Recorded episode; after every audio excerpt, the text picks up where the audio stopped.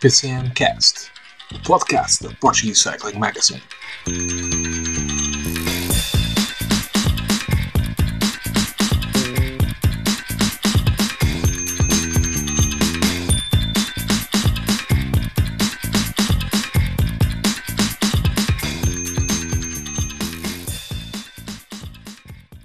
Olá a todos, sejam muito bem-vindos. PCMcast, 30 episódio desta, desta segunda temporada do podcast da Portuguese Cycling Magazine.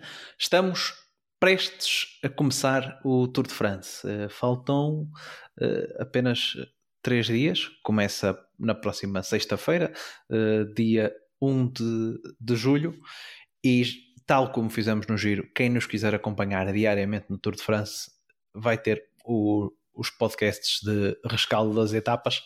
Desta vez uh, não estamos no Patreon, mas diretamente no nosso site portuguesecyclingmagazine.com encontram lá toda, toda a informação para nos acompanharem durante este, durante este Tour de France diariamente com os rescaldos das etapas, as antevisões do, da etapa do, do dia seguinte, o jogo das apostas e tal como fizemos no Giro, também vamos uh, sortear um livro e desta vez vai ser uh, o livro do, do, do, nosso querido Guilherme Martin, o Sócrates em bicicleta. Sócrates, uh, o filósofo, não o ex-primeiro-ministro. E hoje é o grande programa de antevisão do, do Tour de France 2022 e reúne aqui uma equipa de luxo. A nossa senhora que já estava ausente há algum, algum tempo, Paula Ferreira Lobo. Olá, Paula, muito bem-vinda. Olá, olá aos nossos queridos e fiéis ouvintes. Eu tenho uma pergunta para te fazer: é porquê que tu, sempre que eu venho ao podcast, dizes sempre que eu já não vim há algum tempo? Eu não estou a perceber. Porque eu tenho sempre a impressão que tu já não o vês há algum tempo. Pronto, ok. Não sei que te diga, assim, eu vim há duas semanas, portanto. Olha, o Nuno, o Nuno Neves diz que, diz que eu digo isso porque é verdade. É, nós, Nuno... nós, vamos, nós vamos ter uma conversinha muito séria agora durante o tour. Nuno, Nuno Neves, sentes que também, também sentias a falta da Paula? Eu também sentia a falta da vida, até porque eu também já não vinha há algum tempo. Mas um, obrigado, David, por este por poder estar neste episódio de antevisão. Um, e Nada, tenho, é, é para isso. Não, não, não. É para isso que eu vos pago. Exato. Eu tenho aqui uma dúvida, agora se não são patronos, como é que nós vamos chamar as pessoas que pagam para, para nos ouvir? não sei, o, o, o, podcast é o PCMcast La Grande Baguette. Como é que se chama um cliente de uma padaria? é, que, é quem faz o pão são os padeiros, agora quem vai à padaria são o quê? Uma boa pergunta, uma boa pergunta para, para, respondermos no primeiro episódio dedicado aos nossos Temos sempre chamar os meus queridos croissants. Meus queridos Pronto, quem, quem, dominar o mercado da panificação pode deixar uma sugestão. E uh, contamos também com o Nuno Ferreira, porque isto, os episódios da antevisão merecem uma equipa mais alargada, como foi no Giro. Nuno, uh, seja muito bem-vindo. Eu de ti já não posso dizer que já não vais há muito tempo, porque estiveste na, na semana passada, não é? Uh, ansioso pelo, pelo Tour de France. Olá, David. Obrigado por estar aqui mais uma vez. Sim, ansioso. O Tour é o Tour, como se costuma dizer podemos gostar mais ou menos e ter as nossas voltas favoritas, mas o Tour, sem dúvida alguma, que é aquela mais emblemática, é aquela que mexe mais com o mundo velocipédico e confesso que já estou aqui ansioso por sexta-feira para começar aqui, eh, podemos dizer que é o grande momento do ciclismo internacional do ano. Sexta-feira então, está tudo malas aviadas para, para Copenhaga. Uh, o, o Nuno falou e nós já temos um episódio exclusivo para os patronos, para quem já nos segue nas, patronos. Lá estou eu com patronos, já vamos descobrir o nome. Para quem já nos segue nas, nas, nas redes sociais. Não deixam é, de ser patronos, na realidade. É, é. O conceito, o conceito inerente é o mesmo. Uh, já fizemos um episódio uh, em que estive eu e o Eduardo a relembrar cada um cinco momentos eh, marcantes do, do Tour de France. Uh, nós fizemos os nossos, haverá gente, claro, que tem, que tem também os, os seus, mas passem por lá, ouçam, deem também a vossa, a vossa opinião sobre aqueles que, que são os vossos momentos mais emblemáticos do, do Tour de France. Mas vamos passar para o que vai acontecer este ano. Uh, o Tour tem, uma, tem um começo na, uh, na Dinamarca, uh, com Copenhague a acolher a partida. É a partida do tour mais a norte da história da, da corrida, uh, com três etapas a disputarem-se neste, neste país uh, do, do norte da Europa. depois eles voltam também para, para a França, entrando também pelo norte de França, pela zona onde normalmente se disputa o Paris-Roubaix onde os corredores vão fazer lá uma, uma incursão, depois uh, vão descendo uh, pelo, pelo Vosges, voltam a passar na Planche de Belfi, a subida que deixa boas recordações a Tadej Pogacar e andam ali a incursão nos Pirineus no final da, da, primeira, da primeira semana uh, o maciço centralas normais etapas de transição e o final dá-se dá desculpa, eu confundi-me aqui a minha geografia. No final da primeira semana temos a zona dos Alpes, os Pirineus é assim na parte final, antes do, do contrarrelógio na etapa 20 que em princípio vai eh, decidir a corrida. E claro, o final eh, característico nos, nos Campos Elíseos. Eh, Nuno Neves, tu ficaste desta vez responsável por analisar este percurso mais a fundo. O que há para destacar destas 21 etapas que uh, talvez sejam um dos tours com menos hipóteses para, para os sprinters se exibirem dos últimos tempos? Sim, isso é uma, é uma das uh, evidências que mais pessoas têm, têm, têm destacado deste, deste percurso eh, que não é um sprinter friendly, uh, portanto, uh, quem, quem quiser discutir uh, o campeonato do mundo não oficial para os sprinters, ou seja, chegar até, até, até Paris, vai ter que penar um pouco, vai ter que sofrer, porque as, opções, as oportunidades não são muitas e depois tem ali algum, alguma dureza. Principalmente depois da primeira semana, que é aquela mais teoricamente mais favorável para os sprinters, depois de, de em diante são muito poucas as, as oportunidades para, para os homens rápidos. Uh, mas uh, tentando fazer aqui a minha melhor uh, a minha, melhor imitação do nosso colega Eduardo, que fez um excelente trabalho quando foi à análise do, do percurso do giro. Um, o que dizer desta volta à França, que se, das 21 etapas eles vão percorrer 3.326 km. Um, daquelas da análise que eu fiz, uh, começar com algumas com alguns destaques. Uh, a primeira semana, que é uma semana que eu classifiquei de nervosa, uh, apesar de terminar com a planche, a super planche da Belfields, na etapa 7. Um, tem aqui um, umas etapas que podem ser um, muito problemáticas para, para os uh, homens que estão a lutar pela classificação geral, porque uh, apesar de não haver grandes dificuldades em termos de subida, há dificuldades que podem haver de todas maneiras, nomeadamente o pavê, nomeadamente o vento, eh, e, portanto, eh, há aqui algumas armadilhas que foram deixadas pela organização que podem complicar a vida daqueles que, que, que têm ambição de lutar pelo pódio. E são aquelas etapas que, que tão habitualmente se diz que o Tour não se ganha nessas etapas, mas pode-se muito bem perder. Começando aqui com alguns ditados velocipédicos.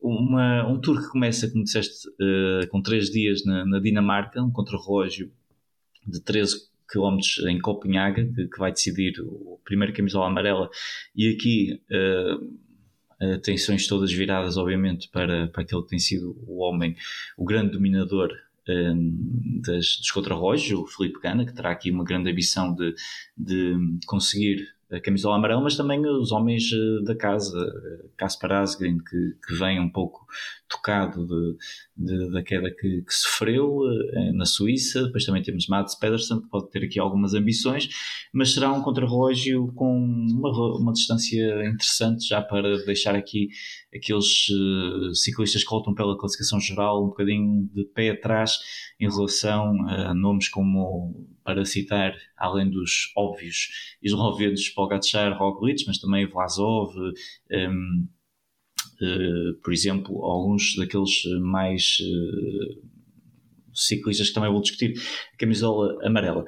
Depois, a primeiro grande destaque vem obviamente logo na segunda etapa com que entre Roskilde e Nyborg e esta, estes 201 km entre estas duas localidades dinamarquesas têm o seu grande foco na parte final, essencialmente os últimos 20 km finais que são quase todos inteiramente percorridos em cima de uma ponte, a Great Belt Bridge, traduzido para português a ponte do grande cinto, não é? mas aqui o cinto não é bem a expressão que mais se, adequa, e são 18 km em cima de uma ponte com o risco muito grave de haver ventos cruzados, portanto, havendo aqui um mau posicionamento, podem, pode colocar aqui alguma das equipas em, em contrapé e obrigado já a ter que arriscar para recuperar o tempo perdido. Depois uh, eu passo para a etapa 5, uh, eh, que é uma das mais esperadas uh, pelos amantes de ciclismo. Há quem diga que não tem lugar no, nas grandes voltas, e por acaso acho que, que tem. Acho que são, são este, acho que um ciclista de uma grande volta tem que ser capaz também de percorrer todos os, os pisos, todos os terrenos e o pavé é um deles. Vamos ter uh, na, na, etapa entre Lille e Vals-Arenberg, 153 km, e vamos ter 11 setores de pavé que totalizam 19 km de pavé, todos inseridos nos 50 km finais, portanto. Uh, para relembrar um pouco aquela etapa de 2014, houve uma mais recente, mas a de 2014 foi talvez a mais emblemática, com mau tempo, causar ali algum, alguma confusão, alguma desgraça para alguns, para alguns ciclistas, e onde o Vicente Nibali começou a, a esculpir a sua, a sua vitória na, na volta à França. Depois, a etapa de Binche-Longwy, 220 km, a etapa mais, mais longa do Tour e aqui destacar que o percurso tem apenas três etapas acima de 200 km e esta é a única que vai acima dos 220, são 220 e 100 eh, metros eh, e tem um final eh, com um bocadinho a puxar ali para as, para as Ardenas, um bocadinho tipo Amstel Gold Race antiga, com uma, uma final dura que muito propícia a Wout van Aert, Matthew van der Poel, Peter Sagan nos seus bons velhos tempos, portanto uma, uma dureza muito interessante. Falando agora das etapas de montanha, hum, eu nomeei aqui algumas, hum, daquelas que eu achei que seriam as que teriam mais impacto na corrida. Desde logo a etapa 7, hum, entre Tomblaine e La Super Blanche de Belfield, são 176 km uh, a terminar uh, em subida, com 2.639 metros de elevação. Não é, é das etapas de montanha com a menor elevação, daquelas que eu classifiquei como sendo mais importantes, mas o facto de terminar na Super Planche, planche de Belleville, que são 7 km a 8,5 um, pode e, e, o facto de terminar a primeira semana um, e quando eu digo aqui primeira semana já estou aqui a excluir um pouco aquele hum, primeiro dia de descanso que vão ter entre a Dinamarca, entre as três etapas de Dinamarca e a passagem para uh, o território francês. E então esta etapa termina o primeiro grande bloco de, de, corridas. E sendo uma etapa que termina com uma subida dura podemos já ver aqui alguma equipa a querer assumir e uh, a criar aqui alguma alguma a eliminar alguns um, adversários. Depois, aqui a conjugação da etapa 11 com a etapa 12, que são aquelas etapas um, que eu classifico que serão muito decisivas, uh, mais, as mais decisivas uh, na alta montanha. Temos Albertville uh, a começar, uma etapa de 11 a começar em Albertville e acabar em Col do Granon, são 152 km, com 3.979 metros de elevação e, e, e muito importante, um, quase a grande parte das, das, das, montanhas acima dos 2 mil metros, portanto vamos estar aqui em altitude, o que torna tudo muito eh, mais complicado. Temos três uh, montanhas eh, que dispensam um, que dispensam apresentações, Col do Telegraph, seguido de Col do Galibier e depois a terminar no Col do Granon. São todas uh, hors categoria, ou seja, categoria especial, o que exemplifica muito bem a dificuldade desta etapa. E depois a etapa logo a seguir, uh, a etapa 12, uh, entre Briançon e Le Alpe d'Huez, o mítico Alpe d'Huez, 164 km e 900 metros, também a terminar uh, no alto, e são 4.629 metros uh, de elevação, é o máximo que, que, que tem uh, as 21 etapas um, da volta à França, e novamente, tal como a etapa 11, também muito acima dos 2.000 metros, portanto, também aqui a altitude a criar um, um fator adicional. Em termos de subidas, temos o Galibier, temos o Croix de Fer e temos o Alpe d'Huez, também elas todas hors categoria. Depois eu passo para as últimas duas etapas de montanha. Isto porque as etapas alpinas, a número 9 e a número 10, eu não, não vejo com muita, muita convicção. A número 9, a última subida, termina muito longe da meta, portanto acho que vai ser muito pouco atacada e não será muito propícia a haver grandes diferenças e depois na etapa 10 eh, a subida não é suficientemente hum, grave, eh, a última subida de, até Megev não é suficientemente dura para, para haver grandes diferenças, portanto não as coloquei aqui como, como etapas a ter em atenção. Apontei sim a etapa 17 e 18, a etapa 17 Saint começar em Saint-Côte e a terminar em Peragut, são 130 km com 3.331 metros de elevação e passamos por Col d'Aspin, primeira categoria, Orquete d'Ancissant, segunda categoria, Col de, de Valoron e Peragudes, que são ambas de primeira categoria, sendo que a etapa eh, final são 8,1 km a 7,2 e uma parte final, o último quilómetro, extremamente duro. Uh, ela foi percorrida da última vez, uh, penso que em 2018, penso que foi na última vitória do, do Chris Froome, um, e uh, foi vencida nem então pelo Romain Bardet e na altura até ficou famoso pelo, pelo, por vermos ali o Christopher ali aos zigzags porque a subida realmente era, era um pequeno muro uh, no final de, de, uma montanha bastante uh, difícil. E depois uh, a etapa 18 entre Lourdes e Autocan, 142 km, 4.024 metros de elevação e passagens por Col d'Aubisque, uma, uma montanha de Horse categoria, 17 km a 7%, seguida de Col de Separandels, primeira categoria 10 km a 8,3% de pendente média, e a terminar eh, também ele, mítico Autocan, Horse categoria a 13,5 km de extensão, com 7,9% de pendente média. Uh, aqui destacar que estas últimas duas etapas de montanha têm uma quilometragem, para mim, muito reduzida, e eu acho que isto é uma, uma das falhas de, desta, deste percurso do, de, do Tour de France, que não tem uma, uma grande etapa de, montanha acima dos 200 km de extensão, que eu acho que é, aí sim seria interessante e poderia fazer aqui alguma diferença. Uh, não tem, infelizmente, são são distâncias do que se considera o ciclismo moderno, para mim acho que são demasiado curtas. Não digo que não vá haver uh, espetáculo, mas acho que acabam por ser um pouco de, de, de fralda as expectativas dos, uh, dos espectadores e também de quem está na pista, na, na estrada. De resto, a última grande, o último grande destaque vai, obviamente, para a etapa número 20, eh, uma etapa, um contrarrelógio longo, como há muito não víamos, eh, são 40,7 km de extensão entre La Capelle e Marival.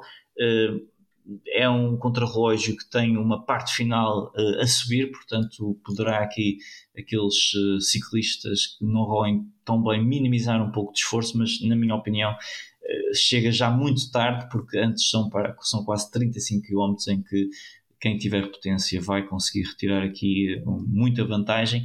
E será para mim um, um final muito interessante do, da volta à França. Eu gostaria de ver este contrarrelógio se calhar a meio de, do percurso para permitir uh, outro tipo de estratégia e, e, motivar um ciclismo mais de ataque. No entanto não foi assim decidido, decidido. Foi um, um contrarrelógio anteceder uh, a procissão até Paris. Na minha opinião uh, falta aqui uma etapa longa de, de, montanha e talvez aqui um pouco espalhar mais as etapas de montanha de grande dificuldade. Eu acho que as, as grandes dificuldades surgem logo na primeira, a meio da, da corrida. Depois uh, temos só o Peragu e também uh, o Autocan. Penso que é, é um pouco curto para, para este setor, mas eh, como eu digo sempre, eh, o percurso é o, é o que é, quem faz a corrida são ciclistas e se eles quiserem fazer espetáculo, dão espetáculo, se não quiserem, não dão, independentemente do percurso que, que seja desenhado pelos, pelos organizadores.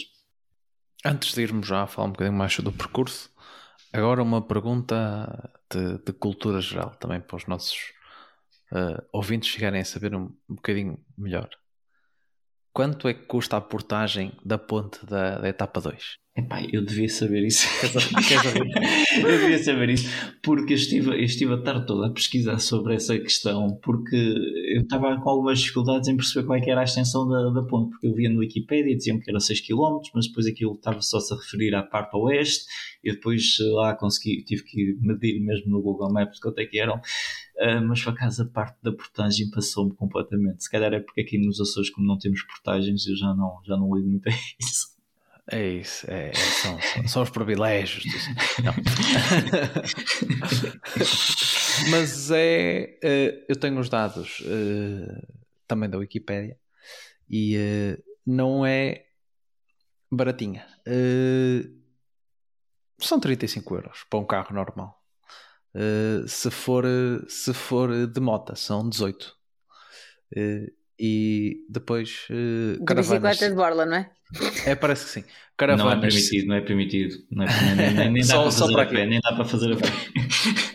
Caravanas uh, 52 e uh, autocarros uh, de turismo 135 euros de, de portagem. Por isso está uh, tá uma bela. Um belo, um belo custo. Vai ser. Vai, se calhar vai dar prejuízo para a Dinamarca, porque repara, a, a ponte fechada durante. Provavelmente durante um dia inteiro vão, vão perder de, de... Por acaso, e tu estás a dizer isso, uma coisa que eu reparei é que a manutenção dessa ponte é toda garantida com uh, o valor das portagens.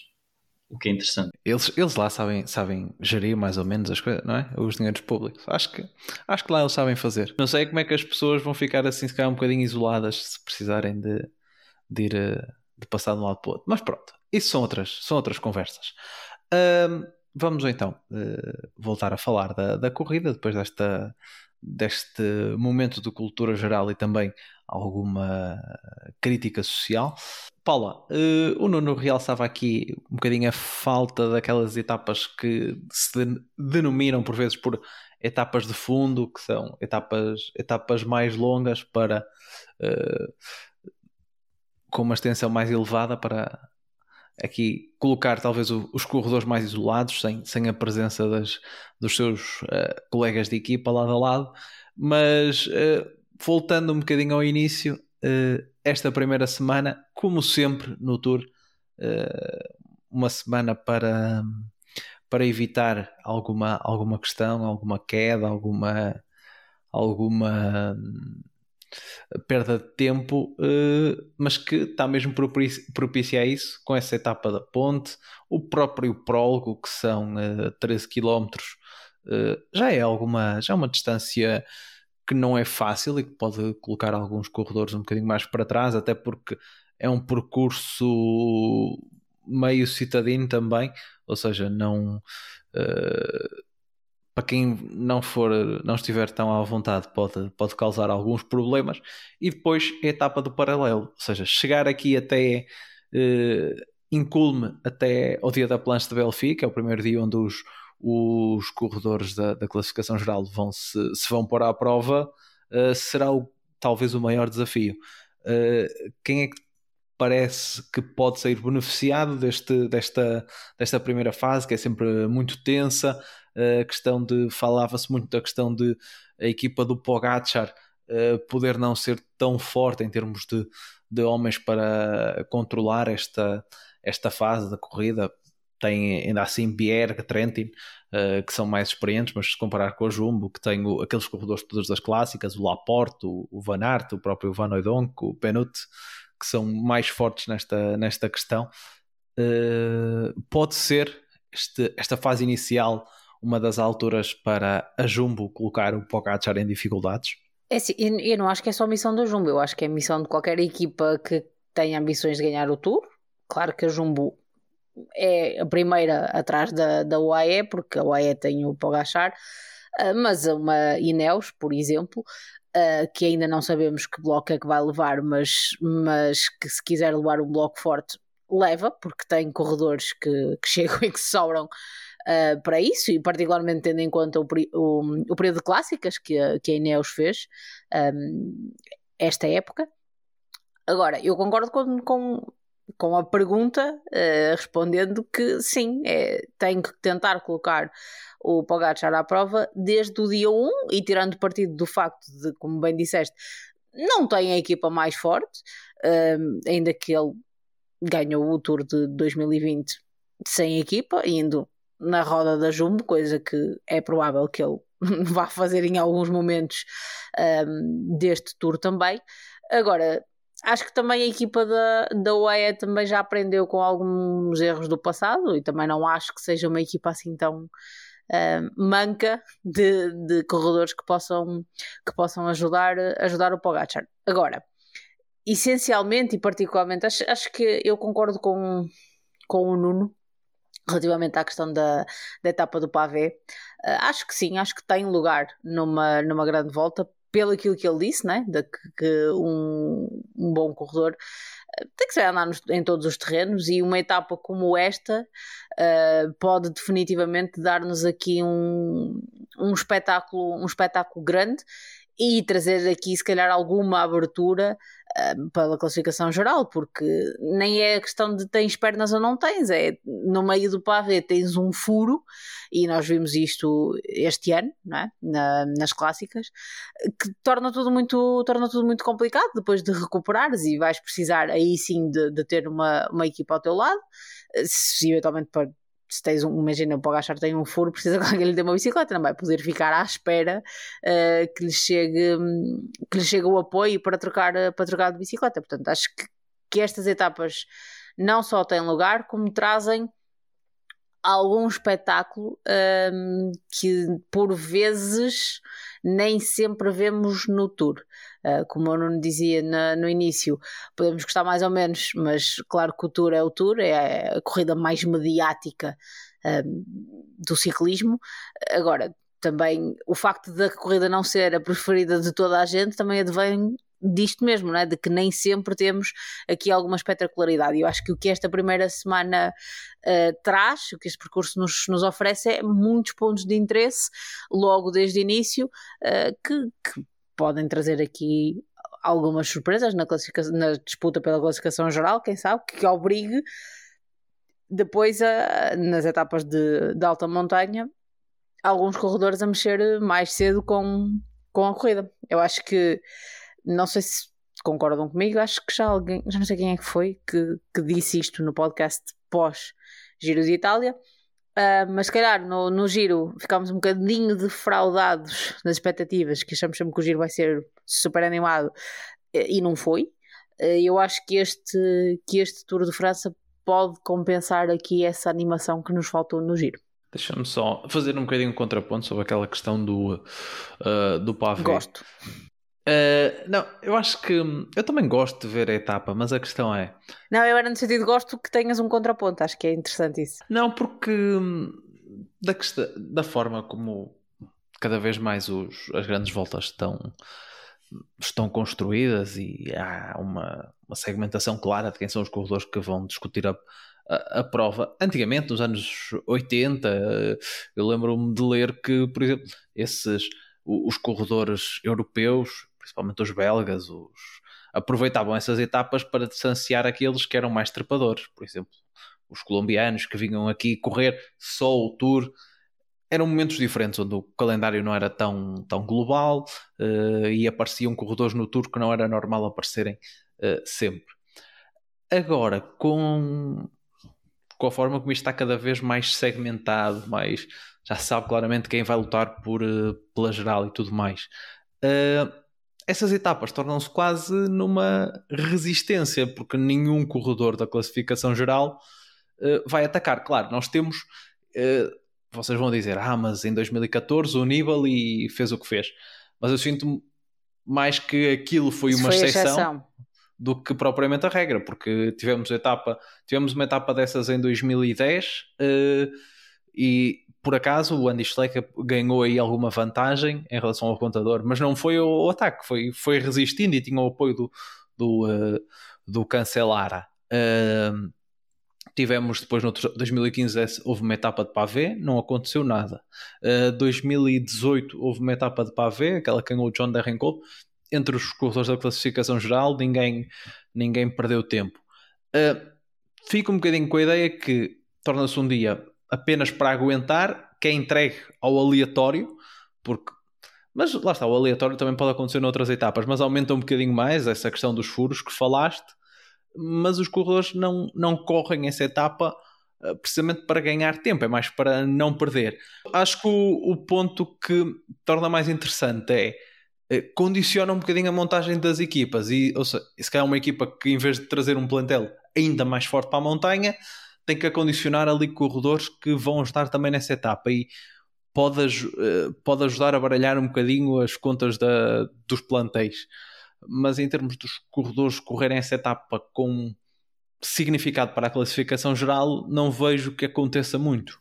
Eu acho, mas se, se me permite, eu acho que não acontece, eu acho mais pelas características dos, dos, ciclistas que lutam pela classificação geral do que propriamente uh, pelas etapas em si, porque eu acho que, por exemplo, o Vincenzo Nibali tinha, tinha na equipa uh, ciclistas e ele próprio era, adequava-se a, esse tipo de perfil de etapa e tinha ciclistas que, que lhe davam confiança para impor um bocadinho mais de pressão, como tu também disseste, o Andy Schleck tinha o Fabiano Cancellara. Este ano temos um, eh, um Pogacar que por muito pouco não venceu uh, uh, a volta a Flandres. Claro que são pavéis diferentes, mas até pelo perfil de ciclista atacante que, que, o, que o Pogacar tem, eu não, eu não descarto que ele possa, naquela etapa, se calhar já colocar ali um bocadinho a Jumbo Visma sob pressão e obrigá-los a ter que cometer, se calhar, alguns erros. Eu acho que essas etapas também dependem muito do que é que os ciclistas querem fazer delas, não é? Porque eu, eu, esta e todas as outras, se há um ciclista que lute pela classificação geral que até se sinta confortável no, no pavê, ele de certeza absoluta que não vai ter problema nenhum em se calhar dar-lhe ali um bocadinho, aumentar o ritmo e depois uh, ver como é, que, como é que as coisas saem tentar, eu acho que não é só medir isso. os adversários. Se me permites, eu acho que não é só isso. Porque mesmo que acabe por não ter consequências para a classificação geral, eu tenho a certeza que vai ser uma etapa uh, animada de acompanhar, independentemente da discussão ser uh, com homens da geral ou com homens das clássicas, estás a perceber? Sim, sim, sem Eu dúvida. acho que na isso... perspectiva do entretenimento, estas etapas acrescentam. Acho que isso também é importante, percebes? Sim, e, podes, e podemos também colocar a questão de que uh, também é útil porque vai dar ali um, um desgaste uh, extra, diferente para. E que se calhar naquele dia pode não ter influência, mas. Mas mais à frente. Mais à frente uh, a coisa pode, pode mexer um bocadinho.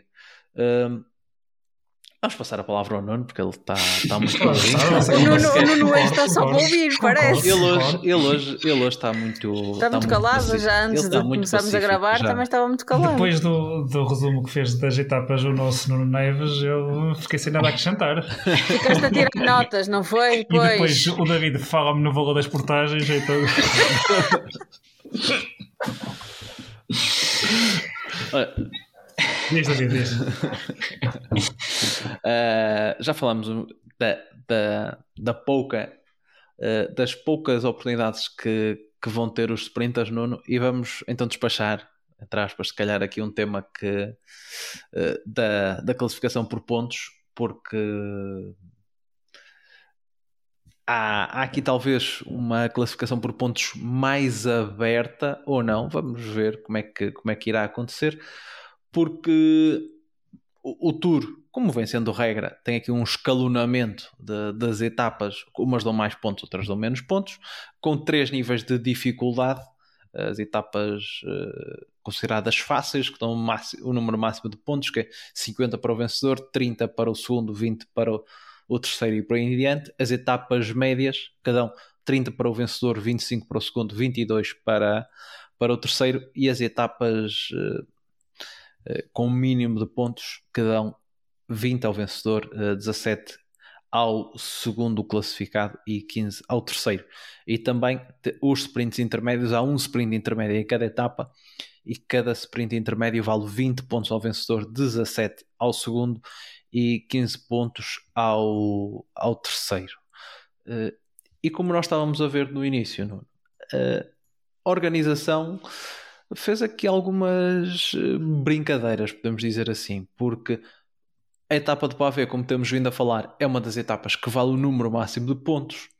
A etapa 6, eh, chegada a Longwy, que termina numa, numa curta subida de 1.6 km para basicamente 6 km de, 6% de inclinação, também tem o número máximo de pontos e também a etapa número, número 8, que também termina numa subida de 4,8 km a 4% de inclinação, também tem um máximo de pontos. Eles pregaram aqui umas, umas rasteiras aos, aos sprinters. De resto, as etapas com o número máximo de pontos, a etapa 2, 3, 4, a já referida 5, 6, uh, a 8, uh, também a 13, a 15, a a 19 e a 21. Uh, são estas as etapas de, classificação máxima em que estão em disputa mais, mais pontos. Uh, Fala-se da possibilidade do, do Otto Van Aert, principalmente, querer, querer discutir a, a, classificação dos pontos. Há um Sagan que deixou aqui um bocadinho de água na boca aos, aos saudosistas e aos fãs uh, depois daquela vitória na, na volta à Suíça.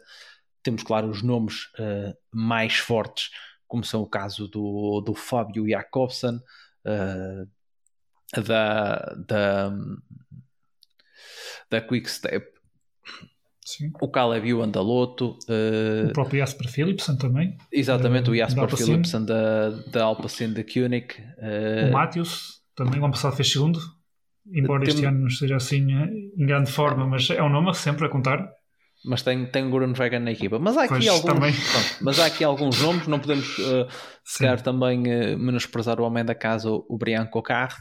Mas perante esta, esta questão dos pontos, uh, vês que um ciclista como o Van Aert possa entrar na discussão, por exemplo, ou ainda assim é uma classificação por pontos que favorece muito os, os sprinters puros, porque Uh, nós estamos a olhar um bocadinho para uh, os pontos no final da etapa, mas uh, os pontos dos sprints intermédios, por exemplo, também podem ser importantes. E, e quando se fala em 20 pontos em cada, em cada etapa, será que vamos ter um, um Wout van Aert a, a querer discutir sprints intermédios ao longo das etapas, sabendo, claro, que a Jumbo tem dois candidatos à discussão da classificação geral? É uma questão que está, que está no ar. Uh, como, é que, como é que achas que, que, vai ser abordada? Achas que ele tem hipótese? Uh, as equipas dos, dos sprinters, nomeadamente, por exemplo, a Quick Step e, a, e também a, a Loto, estão muito construídas em torno dos seus, uh, dos seus sprinters. Uh, como é que poderá acontecer? Poderemos ter eh, equipas a tentar deixar para trás os sprinters, como nós vimos, nós vimos muitas vezes no giro, uh, uh, quer uh, vimos muitas vezes naquela altura a Francesa e a Alpacina tentarem descartar alguns sprinters mais fortes em etapas com alguma dificuldade. Isso pode acontecer também no Tour. pode ser uma das lutas interessantes, esta, esta luta pelos, pelos pontos, que no ano passado não teve lá, lá muita graça com, com a vitória não foi que não teve muita graça, não teve muita luta com a vitória fácil do, uh, do Mark Cavendish, que é uma das ausências deste Tour. E também nos anos do Sagan, muitas vezes a questão ficou praticamente arrumada quando o Sagan, naquelas etapas de montanha, conseguia ir para a fuga e ia aos sprints intermédios buscar estes pontos que no final lhe acabaram por dar muito jeito. A questão aqui da camisola verde são as declarações do Van Aert quando ele disse que vinha também para vencer a camisola verde. E eu acho que isso muda um bocadinho logo aqui a questão de, da camisola verde, porque o Van Aert, quando vai, quando diz que quer um objetivo, por norma não costuma falhar. Eu, sem estas declarações, eu poderia estar tentado aqui a ficar um pouco ainda na dúvida se ele queria o mesmo papel que, por exemplo, fez o ano passado, tentar umas vitórias, mas também trabalhar para a equipa, ou até o que fez o Matthew Van Der Poel, ir à, à caça de etapas e não está propriamente muito preocupado com a questão dos pontos. Agora, esta questão foi que o Van falou aqui na camisola verde. É certo que também há aqui um pequenino ponto de interrogação, porque ele teve aqui uma pequena lesão que fez com que ele não fosse aos, aos campeonatos da Bélgica. Vamos ver como é que ele se vai apresentar. Mas imaginando que ele vai estar nas máximas condições e com esta questão aqui da, da pontuação, que nós até estávamos a falar em off, que a organização foi um bocadinho simpática para ele. Eu acho que aqui o Van Aert é capaz de ser aqui um dos, um dos nomes, um dos nomes, talvez o principal nome para esta camisola verde. É certo que eu não, não, não estou a ver o Van Aert a ir aos sprints intermédio, não com aquela vontade de, vencer o sprint e ir buscar os pontos máximos. E, eventualmente eu vejo a estar ali a Jumba, querer controlar a corrida, se for o caso, ali na frente do pelotão, e o Van Aert a ir fazer uns quartos, quintos, sextos lugares, sem muito esforço, para depois, aí sim, no fim da etapa, eu acredito que Van Aert, depois destas declarações, pelo menos eu sou levado a pensar isso, ele irá tentar um, sprintar para conseguir os pontos, embora depois noutro tipo de montanhas que nós temos aqui, nomeadamente na etapa 6, na 13, na 14 e na 15, do próprio Uto Van Aert, nós já podemos esperar que ele, indo para uma fuga ou até mesmo no, no, ao chegar a um curto pelotão, ele possa ser um dos nomes eh, mais fortes a poder vencer este tipo de etapas. Portanto, eu acho que o Van Aert é aqui o principal favorito, no entanto, tudo vai depender de como é que vai correr a própria corrida à, à própria Jumbo. Se a Jumbo tiver a camisola amarela, por exemplo, um cenário que temos de colocar em cima da mesa, porque tem dois nomes fortes para a geral, o Van Aert poderá se calhar ter que. O que é que valerá mais? Eu, eu considero que o que vale mais é, defender uma camisola amarela, portanto, se calhar depois ele poderá ter que rever aqui um bocadinho o seu objetivo pessoal conforme a corrida for ditando, porque depois também podem acontecer azares, pode abandonar um ciclista da Jumbo que faça falta e o Tovanar terá que rever possivelmente aqui os seus objetivos, mas correndo tudo normal e o Van fazendo um bocadinho o que fez o ano passado, a ir sprintar nas etapas juntamente com os outros sprinters e depois naquelas etapas que têm alguma dificuldade, o Van Aert a passar bem uh, esse tipo de etapas, ele poderá ser, na minha opinião, o, o principal nome. Contudo, não poderemos dar já a vitória uh, por adquirida. E tu falavas agora, por exemplo, no Peter Sagan. É certo que o Sagan não tem tido um ano fácil, no entanto, basta olhar, por exemplo, o que aconteceu no Giro. O, o Arnaud Demar também não estava a ter um ano muito feliz, ainda não tinha sequer ganho e chegou lá, conseguiu três vitórias e conseguiu a camisola dos pontos e limpou aquilo, entre aspas, com alguma facilidade, se assim se pode dizer, a camisola dos pontos Portanto, uh, isto vale, vale o que vale, como se costuma dizer. E o Peter Sagan, com estas duas vitórias recentes na volta à Suíça e agora, pronto, é certo que é os campeonatos nacionais, mas vale o que vale, mas é uma vitória, é uma vitória. E, portanto, eu acho que ele vai chegar aqui com um bocadinho de moral em alta. Uh, também ele fez uma pausa que eu acho que lhe, que lhe fez bem teve aqui novamente a questão do azar do Covid, mas vamos acreditar que ele vai conseguir. Já passou, já tinha passado duas vezes pelo mesmo, portanto, agora uma terceira, acho que ele já nem deve sentir, portanto, já está pronto para, para outra. Mais nomes aqui para a camisola verde é a questão que também estava, que estávamos aqui a falar dos sprinters, ou seja, há aqui três nomes uh, fortes que, eu penso que são os principais candidatos a discutir uh, as vitórias ao sprint, ou seja, o Fábio Jacobsen, o Jasper Philipsen e o Caleb Ewan e também o Dylan Groenewegen.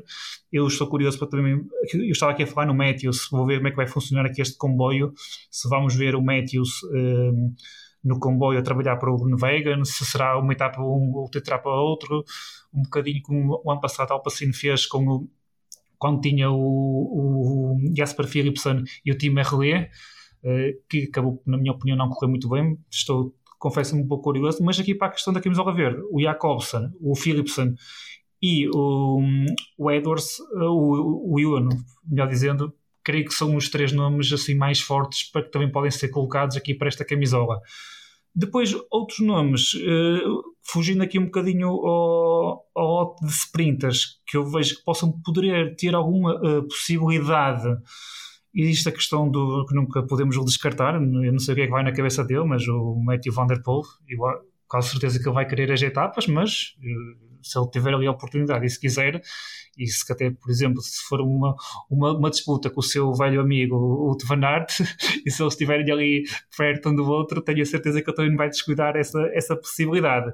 E outro dos nomes que eu também eventualmente pode entrar aqui na luta, talvez por um colocando em algumas fugas, indo sprintar noutros pequenos pelotões e fugindo um bocadinho àqueles nomes dos sprinters uh, que, por exemplo, existem, o Brian Cockard, até o próprio Hofstetter da, da Arkea, uh, entre outros. Uh, eu colocaria aqui o Mats Pedersen, talvez com alguma hipótese, para fugir um bocadinho a estes nomes, dois mais fortes, que é o Uto Van Aert e o Peter Sagan, a questão dos sprinters, que será o, o Fabio Jacobsen, o Jasper Philipsen e o Caleb Ewan, a par também eh, o Dylan Groenewegen. Uh, e depois para fugir aqui um bocadinho, a questão do, do Mats Pedersen com a etapa de pavé e com algumas fugas, e, de, e dependendo do que vai acontecer nos outros sprinters, se, se, vão chegar várias etapas ao sprint, se haverá sucesso de fugas ou não, nós não sabemos o que é que vai acontecer. Aqui um nome um bocadinho fora da caixa, e eu colocaria o, o Mats Pedersen, contudo, eu creio se tudo correr normal, imaginando o cenário que foi-nos foi -nos dado a ver ao longo deste ano, o que foi feito o ano passado no Tour, e com as declarações do, do Van Aert, não ele estando a 100% na sua condição física, eu acho que é, e com este sistema de pontos aqui para estas etapas, que tu há pouco referiste ver, eu acho que é o, o grande nome e o grande candidato a vencer. Mas não achas que o Christophe se pode meter aí nessa luta? Correndo por fora, não, não sendo favorito, obviamente, mas. Mas. Eh, eu não sei. Mas é porque falaste tanto de sprinters e eu por acaso lembrei-me do Christophe e. Mas o que eu não. Pelo menos a minha opinião, eh, vocês podem não concordar, eu já não vejo o Christophe conseguir bater estes nomes, por exemplo, dos sprinters que eu há pouco citei. Eu não, não consigo pois, é ver mano a mano a vencer a um, é assim, eu acho que o Fabio Jacobson está um bocadinho acima dos outros, para começar. Depois o Caleb Ewan, que também tinha estado muito bem no início da temporada, teve aqueles azares que nós sabemos no, giro e parecendo que não, já não vence também desde abril e parece-me que poderás ter ali alguma falta de confiança e também a questão das quedas, vamos ver como é que ele se vai apresentar aqui no, Isso não no cai? Tour. Isso não cai, depois há a questão da, da Loto está um bocadinho impressionada a equipa por causa da questão dos pontos, isto também de certa forma, é sempre mais um, um bocadinho de pressão em cima do próprio ciclista, caso o resultado não vá acontecendo. Mas na questão dessa questão do Cristóvão que estavas a falar, Paula, eu, é um nome forte, sim, e o Cristóvão não é, não é propriamente um, dos piores sprinters a passar as montanhas. A questão é que eu vejo aqui 4, 5, 6 nomes à frente dele para as etapas em sprint, e também não estou a ver o Cristóvão nesta fase da sua carreira a ter energias para ir, aos, por exemplo, aos sprints intermédios. É só e essa questão. Também, eh, também é uma questão de. Talvez o Cristóvão até possa ganhar uma etapa, mas daí a estar todos os dias ali Sim, a discutir. É muito difícil. É, é diferente. Nesta fase da carreira dele, eu creio que já, que já não. Poderá tentar uma etapa e é um dos, um dos nomes. Ele já venceu este ano e já teve interessantes prestações em, em provas com, com este nível de dificuldade, com, com vários ciclistas fortes. Mas lá está, eu vejo para poder ele vencer uma etapa, eventualmente duas no máximo, estar todos os dias ali com, com o Jasper Philipsen, com o Jakobsen, com o Ewan e com os outros, e com o Dylan Groenewegen e o, o Matthews, o Sagan, o Otto Van Aert e até o Matthew Van Der Poel naquelas etapas com ligeira subida no final, eu acho que já, já, já é difícil nesta altura da carreira para o Christophe. Eu tenho a minha ideia definida, acho que vai ser uma luta entre sprinters. Acho que o Van Aert não se vai intrometer. Uh, Nuno Neves, não sei se concordas comigo, se partilhas mais da ideia do, do teu homónimo, que o Van Aert uh, pode ter uma palavra a dizer, uh, ou, ou, pode, ou a certo momento os interesses da classificação geral da Jumbo uh, vão falar mais alto. É, eu, eu, concordo com, com esse, eu concordo com isso que é depende do que é que como é que for a corrida para, para a Jumbo, porque eu acho que se, se a discussão pela amarela estiver muito apertada, não vai haver muitas validades para, para o Aert. É a minha opinião, se bem que ele já provou que pode-se printar hoje e amanhã estar a descarregar uh, homens de montanha numa etapa de, de, alta montanha. Portanto, não é, não é dificuldade para ele, mas eu acho que aqui estão todos pelo, pela camisola amarela e a não ser que haja aqui realmente um descalabro na Jumbo e que não, e que não consigam, uh, que vejam que não consigam destronar o Pogacar, eu também não concordo que, que eu acho que o, Van Aert não vai ter essa liberdade. Portanto, eu vejo mais um Fabio Jacobsen, vejo mais um Jasper Philipsen, uh, mesmo um Dylan Grandwagen, que eu acho que vai, vai crescendo uh, a poderem discutir esta, esta camisola, porque vai ser muito importante vencer etapas. Acredito que o Wout Van Aert vai ter muitas hipóteses, principalmente naquelas mais duras, mas também acredito que ele vai ter que se poupar um pouco mais para, para trabalhar para, para, para o Roglic ou para o Vingegaard. Paula, falamos aqui da classificação dos pontos, mas vamos olhar aqui para os sprinters, mais para quem pode ser, uh, quem pode vencer mais, mais etapas. Uh, já falamos aqui dos, dos principais, Ewan, Jacobsen uh, e Philipsen, e nestas duas equipas, nesta, dentre estes três, há, há dois que deixaram em casa colegas de equipas também muito fortes. Estou a falar da Tim Merlier na, na Alpacine e Cavendish na, na Quick Step. Quem é que tu achas que será o maior vencedor de etapas? E depois, estes homens que ficaram em casa, há razões de queixa? Achas que as escolhas foram bem feitas? Dava para tentar acomodar toda a gente dentro da mesma equipa, como Alpacin tentou fazer no ano passado? Uh, foi um processo aqui seletivo complicado em algumas equipes. Pois, uh, isso aí eu, eu percebo. A questão da Alpacine e relembrar aquilo que o Nuno Ferreira estava a dizer há pouco, eu concordo com ele. A aposta do ano passado não lhes correu uh, maravilhosamente, maravilhosamente bem. Portanto, percebo perfeitamente que tenham optado por um. Uh, e, e nesse caso, acho que se tivessem optado ao contrário também não estava mal, um, mas entendo, entendo a opção, honestamente. Portanto, acho que o time Marlier não, não tem que se queixar. Acho que se calhar a razões de queixa terá mais o Marco Cavendish do que propriamente o, o, o Tim Merlier na minha opinião. Ainda que eu concordo a 100% e percebo perfeitamente a opção da Quick Step e acho mesmo que vai ser o Jacobsen um, quem vai ganhar mais etapas ao sprint e que vai sair do tour com, com a camisola verde.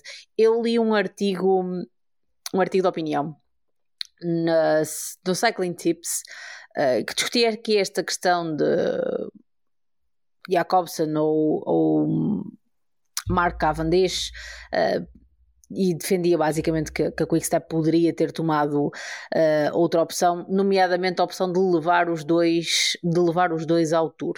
Uh, nós temos aqui um caso de dois sprinters numa equipa, não é? Temos o da Bike Exchange, o, o Michael Matthews e o Dylan Groenewegen, ainda que sejam de características diferentes, não, não são tão parecidos como, como é o Mark Cavendish e o Fabio Jacobsen. Uh, e também acho que é uma lógica um bocadinho diferente. Não sei se teria corrido bem a opção de, de ter os dois, porque depois defendia, ah, depois deixar a estrada decidir quem é que naquele dia vai sprintar, uh, mas eu penso, e se sentissem os dois bem, como é que iam fazer? Tomar esse tipo de decisões na estrada geralmente não davam resultado. Portanto, entendo que, que tinham que ter, um, tinham que tomar uma, uma decisão e a decisão foi o, o Jacobsen. Claro que, e o único ponto que eu concordo em pleno com o artigo é se tivessem Mark Cavendish, uh, o retorno mediático ia ser uh, imenso, não é? Porque todas as atenções nas, nessas etapas iam estar focadas uh, na Quick Step e no Mark Cavendish, se ele vai ou não conseguir uh, mais uma vitória uh, para ultrapassar e ficar ele o detentor sozinho do, do recorde de vitórias no, no Tour. É verdade que isso seria uma história interessante de acompanhar. Agora, a, a Quick Step tem que olhar para si própria e também para a frente. ou seja, o Jacobsen é claramente a aposta deles para, para o futuro. É um, um sprinter que já deu mostras de ser. Eu, eu não sei se é o melhor sprinter do mundo da atualidade. Acho que podemos, vamos poder ter esta discussão quando este tour acabar. Agora, que nesta fase me parece inegável que é um dos melhores sprinters da atualidade, uh, parece-me que é inegável. Por isso, do, do ponto de vista da Quickstep, é verdade que poderia ter aqui uma opção mais mediática com a questão do Mark Cavendish, mas eu acho que também depois deixar uh, Jacobsen de fora, como é que justificas deixar um dos melhores sprinters da atualidade de fora do Tour? É difícil, tendo em conta é que o corredor, possível... É o corredor com mais vitórias no ano. Pois, e, e, e dá-te claramente garantias, porque uma coisa era se um deles, neste caso o Jacobsen, eh, estivesse a dar menos garantias que o Cavendish. Claramente não é isso que está, que está a acontecer. E depois, o Jacobsen é claramente um sprinter que a Quickstep quer segurar. Se tu, não lhe, tu, Quickstep, não lhe dás a oportunidade de ir ao Tour, ele fica um bocadinho mais tentado a mudar de equipa, não é? Eh, alguém que lhe dê essas garantias, essas oportunidades de, de ir ao Tour. Sim, e com o respeito que o Cavendish nos merece, uh, o futuro passa muito, muito mais por Jacobsen do que por Cavendish. Pois, e precisamente por isso é que eu, nessa perspectiva, entendo perfeitamente a opção do Quick Step. O artigo também defendia a questão de que pode que o facto de irem os dois, por exemplo, poderia aqui retirar alguma pressão uh, do Jacobsen, porque nunca correu um tour. Eu entendo isso, mas o Jacobsen já deu mostras de que é um, um excelente sprinter, já deu, já deu garantias de vitórias contra todos os nomes com quem se vai bater neste tour e não acho que por ser o tour que ele vá sentir vá acusar algum tipo algum tipo de pressão. Acho que lhe é um bocadinho indiferente ser no Tour, ser na Vuelta, ser no Giro, eh, ser onde quer que seja. Acho que ele já deu garantias que consegue bater Caleb Ewan, Jasper Philipsen e todos os outros. Portanto, percebo a lógica romântica de, da questão à volta de Mark Cavendish mas eu desta vez tenho que dizer que concordo com o Sr. Lefebvre e só Deus sabe como custa dizer esta frase. o inferno vai gelar. eu, também, eu também concordo que, assim, acho que o Fábio Jacobsen, depois de tudo que passou, de gravíssima lesão, de ter conseguido recuperar e ter feito já a volta que fez no ano passado, acho que ele não tem, não tem medos de nada e não seria uma corrida, uma, 21 dias à volta, à volta à França que, que, que iam fazê-lo recear eu obviamente também não posso deixar de ter aqui um, um aspecto, porque assim, o Jacobsen é um excelente sprinter. Duvido que algum dia vá chegar ao número de vitórias que, que, o, um, que o Cavendish tem na, no Tour e realmente fica aqui aquela coisa de que, ok, até porque eles, eles têm uma equipa completamente detalhada para, para etapas Portanto, poderiam perfeitamente levar o Cavendish, uh, mas pronto, o, o, Pat, o senhor Pat Lefebvre não tem um coração, tem uma pedra e, e não teve essa consideração pelo, pelo campeão, pelo campeão uh, britânico. Mas se ele, se ele também não leva o campeão francês para a volta à França, também não, tem, não, não há muito que mais que se lhe diga. Uh, eu, Nuno, destacavas também uh, comentavas também antes de, de, gravarmos de aqui alguns corredores que ficaram de fora por motivos assim meio dúbios, não é? Sim, eh, aliás, soubemos há pouco o Quentin, Quentin Hermans, eh, o belga da, da Intermarché, que estava a fazer uma, uma, belíssima, uma belíssima época, uh, já tinha inclusive um, a viagem paga para, para, para Dinamarca, porque é um bocado chato, uh, e soube, soube hoje que, que não vai que não vai uh, ao Tour, vai ser substituído pelo, pelo Nicholas Larsen.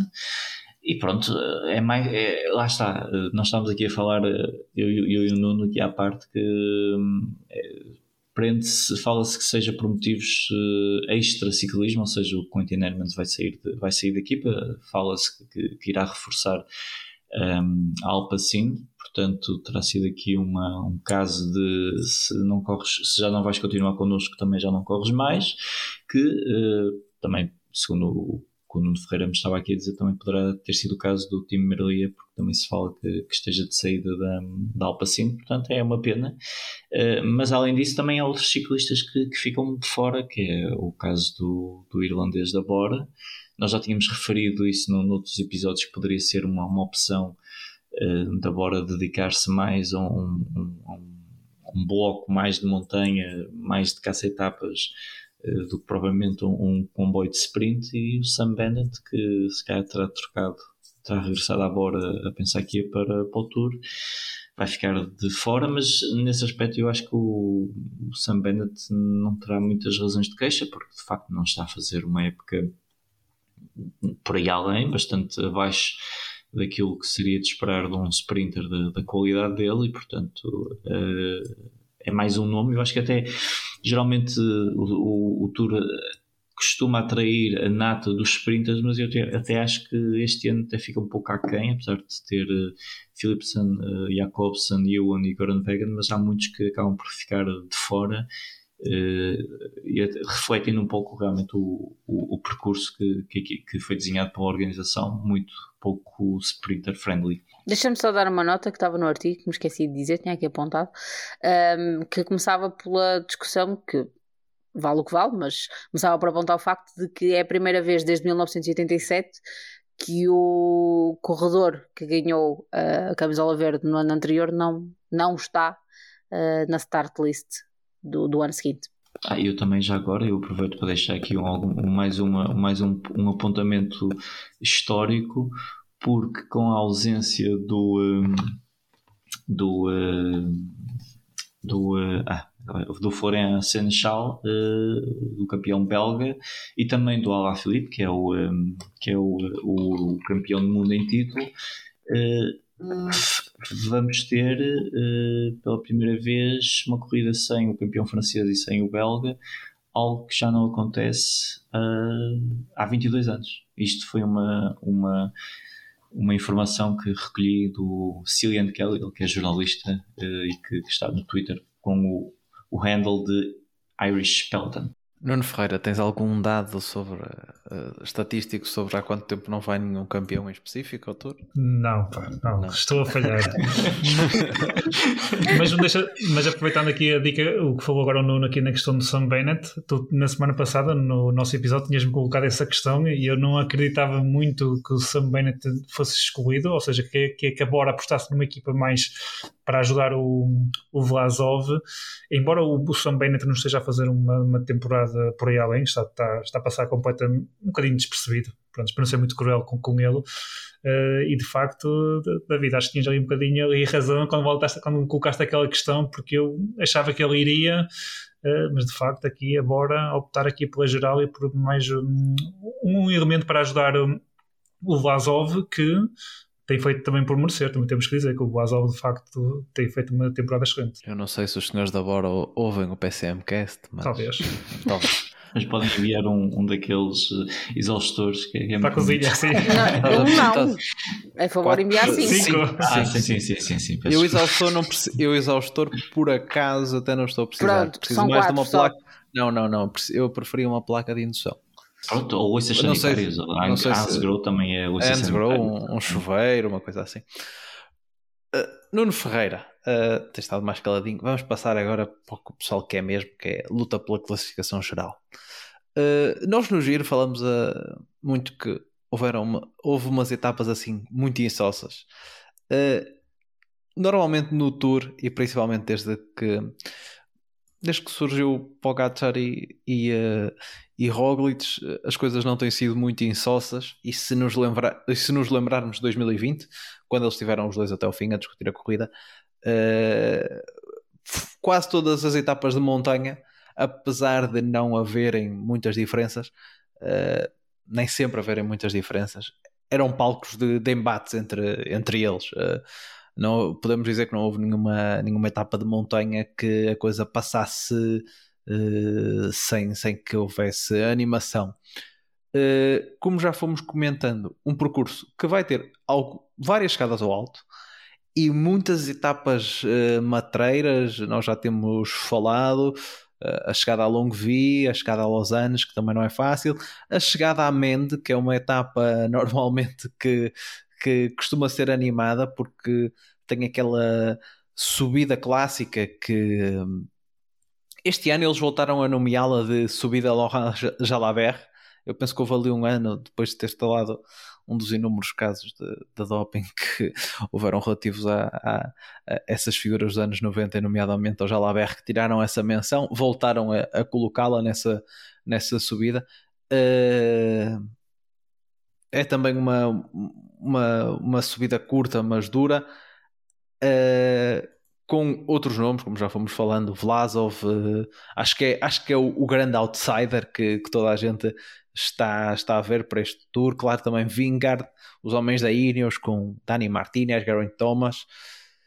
Achas que vamos ver, uh, independentemente das diferenças que efetivamente venham a acontecer, é um percurso propício a constantes embates entre os homens da classificação geral? Eu creio que sim. Eu, acho que aqui, há pouco o Nuno, quando falou nas etapas, e eu também aqui dos meus apontamentos, eu vejo aqui umas. Posso, ok, está a exagerar um bocadinho, que isto depois vai depender do que é que a corrida e, e os dias irão ditar, mas há aqui umas 7, 8 etapas uma, umas com maior probabilidade de haver diferenças, outras menos, mas há, há aqui umas 7, 8 etapas que eu antevejo aqui com, com bastante montanha aqui colocada, que eu creio que poderão ser hum, as etapas decisivas que se possam fazer algumas diferenças. Claro que as diferenças muitas vezes não acontecem logo quando logo no início, quando nós estamos à espera e aqueles, o primeiro, segundo embate acaba por não ser muito. Hum, não criar grandes diferenças, mas depois, a partir dali da, do meados da, da segunda semana para a frente, aí sim costumam hum, haver uh, grandes diferenças. Eu acho que aqui para o Tour deste ano, aqui a questão, o primeiro contrarrelógio, aqui na parte mais dos favoritos, uh, o percurso, eu acho que isto aqui haverá pouca diferença. Eu creio que até inclusivamente o Roglic pode eventualmente aqui ganhar alguns segundos aqui ao, ao Pogacar, uh, porque o percurso eu creio que vai um bocadinho mais de encontrar as suas características, no entanto não, não haverá diferenças por aí além de forma que sejam significativas. Haverá a questão da, da quinta etapa, a etapa do Pavé, que vamos ver o que é que acontece, se vamos ter uma etapa do pavé relativamente tranquila para os favoritos ou se vamos ter uma, uma etapa do pavé como aquela de, de, do Vincenzo Nibali, que acabou que já falamos, que poderá criar grandes diferenças, porque poderá um destes dos principais favoritos ter um azar, um problema e ficar para trás e, e o fio da etapa pode mudar uh, drasticamente. Mas aqui na, na, nas etapas da montanha, eu vejo aqui algumas etapas que possam fazer grandes diferenças. E, embora essa questão do Pogacar e do, e do Roglic, nomeadamente em 2020, eles tenham nas etapas da montanha estado muito a par um do outro, e até foi uma das questões agora deste documentário que se tornou público da que a Jumbo Visma, a equipa, colocou no, no seu YouTube, no seu canal de YouTube, e quem ainda não o viu pode, pode ver que está bastante interessante um dos diretores da, da Jumbo-Visma, que eu já não me recordo do nome, referia isso ao Roglic antes do Tour do ano passado começar, que foi em 2020 o Roglic não perdeu na montanha para o Pogacar, ele perdeu foi nas chegadas de pequenos grupos ao sprint e, e em que Pogacar o conseguiu bater e buscar mais alguns segundos de bonificação e depois no contrarrelógio, que curiosamente na montanha eles tiveram muito a par um do outro. No entanto, 2020 para 2022 eu acho que muita coisa mudou e o Pogacar está ainda mais forte na montanha. E o que nós vimos este ano foi um Pogacar que não deu hipóteses a ninguém. Eu acho que o Pogacar sempre que foi o terreno a subir foi Pogacar a deixar ficar os outros para trás. Ou então uh, aí com eles ali até o último quilómetro mas depois na parte final uh, não conseguiu perdoar a questão daqui das vitórias porque ele começou o ano a vencer no AE Tour, foi ao terreno uh, vencer a geral, também vive a questão agora da volta à Eslovénia, que vale o que vale, mas também foi, podia ter deixado para os seus amigos, mas não, ele, ele assim fez questão de ganhar. Para além disto, a questão das etapas, da Strada Bianchi, de, de, daquele espetáculo que ele deu na Flandres, em que quase poderia vencer. Tem uma equipa muito mais forte este ano, face a 2020 e 2021, que nós quase podemos dizer em 2020 que ele ganhou praticamente sozinho em 2021, ano passado, ali com o Rafael Maica e até com o próprio Rui Costa, ali em algumas etapas, nomeadamente uh, a meio das etapas, em algumas subidas de segunda e primeira categoria, teve ali um, uma ajuda importante, embora ele depois no final tenha feito a diferença sempre sozinho. Uh, o Pogacar, eu acho que é um bocadinho consensual, embora tenhamos aqui no Tour os dois dos três grandes ciclistas que eu, voltistas que eu vejo na atualidade, na atualidade não, porque o Bernal está alusionado, mas dos que são os melhores voltistas que existem, que é o Pogacar, Roglic e o Bernal, mas acho que o Pogacar, acho que isto é um bocadinho consensual, é, ele está acima de todos os outros e eu na semana passada aqui disse por brincadeira que talvez só a questão do, do, do Covid é que poderá tirar a vitória ao Pogacar caso não haja uma queda e mesmo assim ele teve Covid em Fevereiro, eu não sei como é que andam agora aqui as questões do, do Covid, aqui, aqui de ficar uns meses imune ou não, mas ele teve, teve Covid em Fevereiro, portanto creio que o Pogacar uh, se nada acontecer, eu creio que tem aqui um grande favoritismo para poder vencer o Tour. Contudo, claro, a Jumbo traz aqui também uma, uma, uma, boa equipa e também uma boa equipa para a questão da etapa do pavé. E eu acho que foi isso que fez a diferença em, por exemplo, a Jumbo incluir aqui na sua equipa o, o Nathan Van Oudonk ao invés do Ron Dennis, que foi um bloco de clássicas. Se nós nos recordarmos, a Jumbo, na minha opinião, foi uma das equipas dominantes das clássicas este ano, a par da, da Ineos e um bocadinho menos da Quickstep, que este ano perdeu um bocadinho o domínio. Aquele, aqueles quatro, o Uto Van Aert, o Thies Benut, o Christophe Laporte e o Nathan Van Donk funcionaram muito bem nas etapas, nas clássicas e, e nas, nas, clássicas do Pavé. E por mim, acho que fez aqui a diferença essa questão para levar o Nathan Van Donk já a pensar nessa etapa, nessa etapa do Pavé e até numa estratégia ofensiva da própria Jumbo, porque eu acho que se a Jumbo quiser derrotar o Pogacar, terá de fazer alguma coisa, não só esperar pelas montanhas, porque mesmo nas montanhas tem ali um plano A e um plano B, ou seja, o Roglic e o Jonas, Jonas Vingegaard, mas aqui na etapa do Pavé também uma etapa para poder fazer diferença, eh, visto que aqui a Emirates de Cima traz uma equipa mais forte até para a montanha do que propriamente para esta etapa de pavé. Contudo, traz aqui o, o, o Matteo Trentin, que também é um excelente ciclista para este perfil, para esta etapa, que poderá aqui atacar um, um, um pouco, mas uh, eu Pogacar está fortíssimo e, quem, e alguém que não coloque Pogacar como principal favorito eu acho que nos, nos, nos tem estado a acompanhar o ciclismo uh, nos últimos meses. Portanto, para a luta da geral, o Pogacar favorito, contudo, ele não está a ganhar, nada está a ganhar a partida, portanto, ele terá de fazer as diferenças. E depois, falando nos outros, é, é o, é o Roglic, da, da, da, da Jumbo Visma. O Roglic também que este ano tinha, tinha aqui esta questão sempre associada a ele, a malapata com a França. Ele conseguiu quebrar essa malapata este ano, portanto, Paris-Nice venceu, vence também o, o Roubaix, uh, oh, desculpa, o, Dauphiné, que conseguiu vencer. Ele também uh, ajudou o Jonas Vingard, por exemplo, e entregou aqui algumas vitórias, tanto no, no, no critério do Dauphiné e também no Paris-Nice aos seus colegas de equipa, algo que eu considero uh, bastante interessante para, para, para aqui também ter os seus colegas ao seu lado. Há aqui uma questão que eu ainda estou aqui com alguma dúvida, que foi pós o que lhe aconteceu no, no, no, País Basco. Ele começou muito bem no País Basco, vencendo logo o contrarrelógio inicial e batendo inclusivamente no contrarrelógio o Remo Evenepoel, que este ano tem estado intratável nos contrarrelógios. O Roglic conseguiu vencer, mas depois ali na penúltima etapa ele acabou por ficar para trás, perdeu a liderança e depois no final da, da competição ele acabou por dizer que estava ali com uma ligeira dor uh, nos joelhos, salvo erro, e teve dois meses parado entre um, a Itzulia, o País Basco, a volta ao País Basco e depois aqui o critério do Dauphiné quando voltou e, e, venceu. No critério do Dauphiné eu não vi aqui um, um, assim uma concorrência muito forte, ou seja, eu ainda estou aqui com algumas dúvidas se ele estará no, na sua melhor forma, Portanto, vou esperar para ver, mas está tudo normal. O Roglic, obviamente, que é um dos nomes mais fortes para tentar eh, bater o, o Pogacar. Depois também há a questão do, do Jonas Vingard. E depois vem aqui esta imagem que nós ficamos aqui do, do Dauphiné, daquela última etapa em que o Jonas Vingard esteve muito bem ali na, na, última etapa, quase parecia que ele, se quisesse, poderia ir embora e o Roglic ficava um pouco para trás. Já para não falar no ano passado, que foi o único ciclista que conseguiu criar ali um pouco de dificuldade e deixar para trás o Pogacar numa etapa de montanha, foi o único a, consegui-lo. E a questão do contrarrelógio, ele não é tão bom no contrarrelógio como o Roglic, mas também o Jonas Vingard uh, também defende-se bem no contrarrelógio.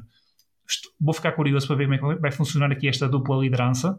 Eu, eu creio que é melhor para a Jumbo uh, e para tentar derrotar o Pogacar ter dois bons nomes fortes do que levar só um e assim um falhar e depois ser um bocadinho aquilo que aconteceu ano passado, é tentar encontrar um plano B para tentar ali um bom lugar na geral e depois com base nos outros ciclistas conseguir vitórias em etapa para de, de, de certa forma atenuar um pouco uh, a falha do objetivo.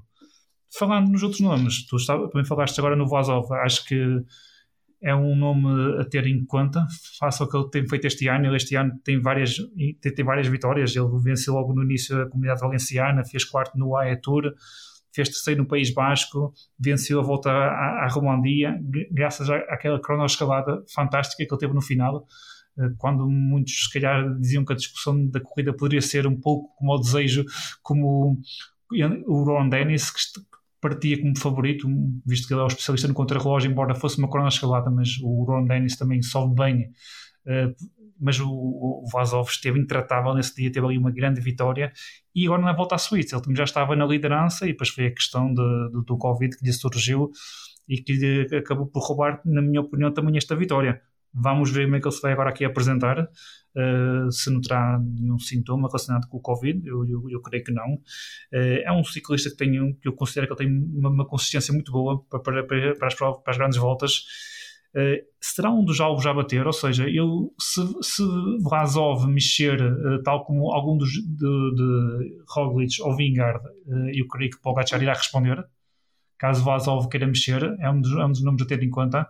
E na minha opinião, e, e à frente podemos voltar a falar, eu acho que é um dos nomes que eu considero aqui candidato ao pódio final do Tour. E, e para falar, para acabar, para falar aqui no, no, no Martínez, que também, também citaste, David. O Martínez também é um dos nomes fortes. Eu, na minha opinião pessoal, eu acho que é o ciclista mais forte uh, da Ineos. É certo que já se falou que a liderança poderá ser repartida entre ele e o Adam Yates e depois do Thomas, o que ele conseguiu fazer na Suíça, também já se voltou aqui a falar um bocadinho no Thomas. Contudo, eu faço o que fui vendo esta temporada e o que me foi dado a ver, eu acho que o Dani Martinez, por tudo, parece-me ser o ciclista mais forte da Ineos. Ele, ele faz um, um excelente terceiro lugar logo no início, na volta ao Algarve, faz terceiro no Paris-Nice, ele ganha o País Basco com uma vitória na etapa, inclusivamente.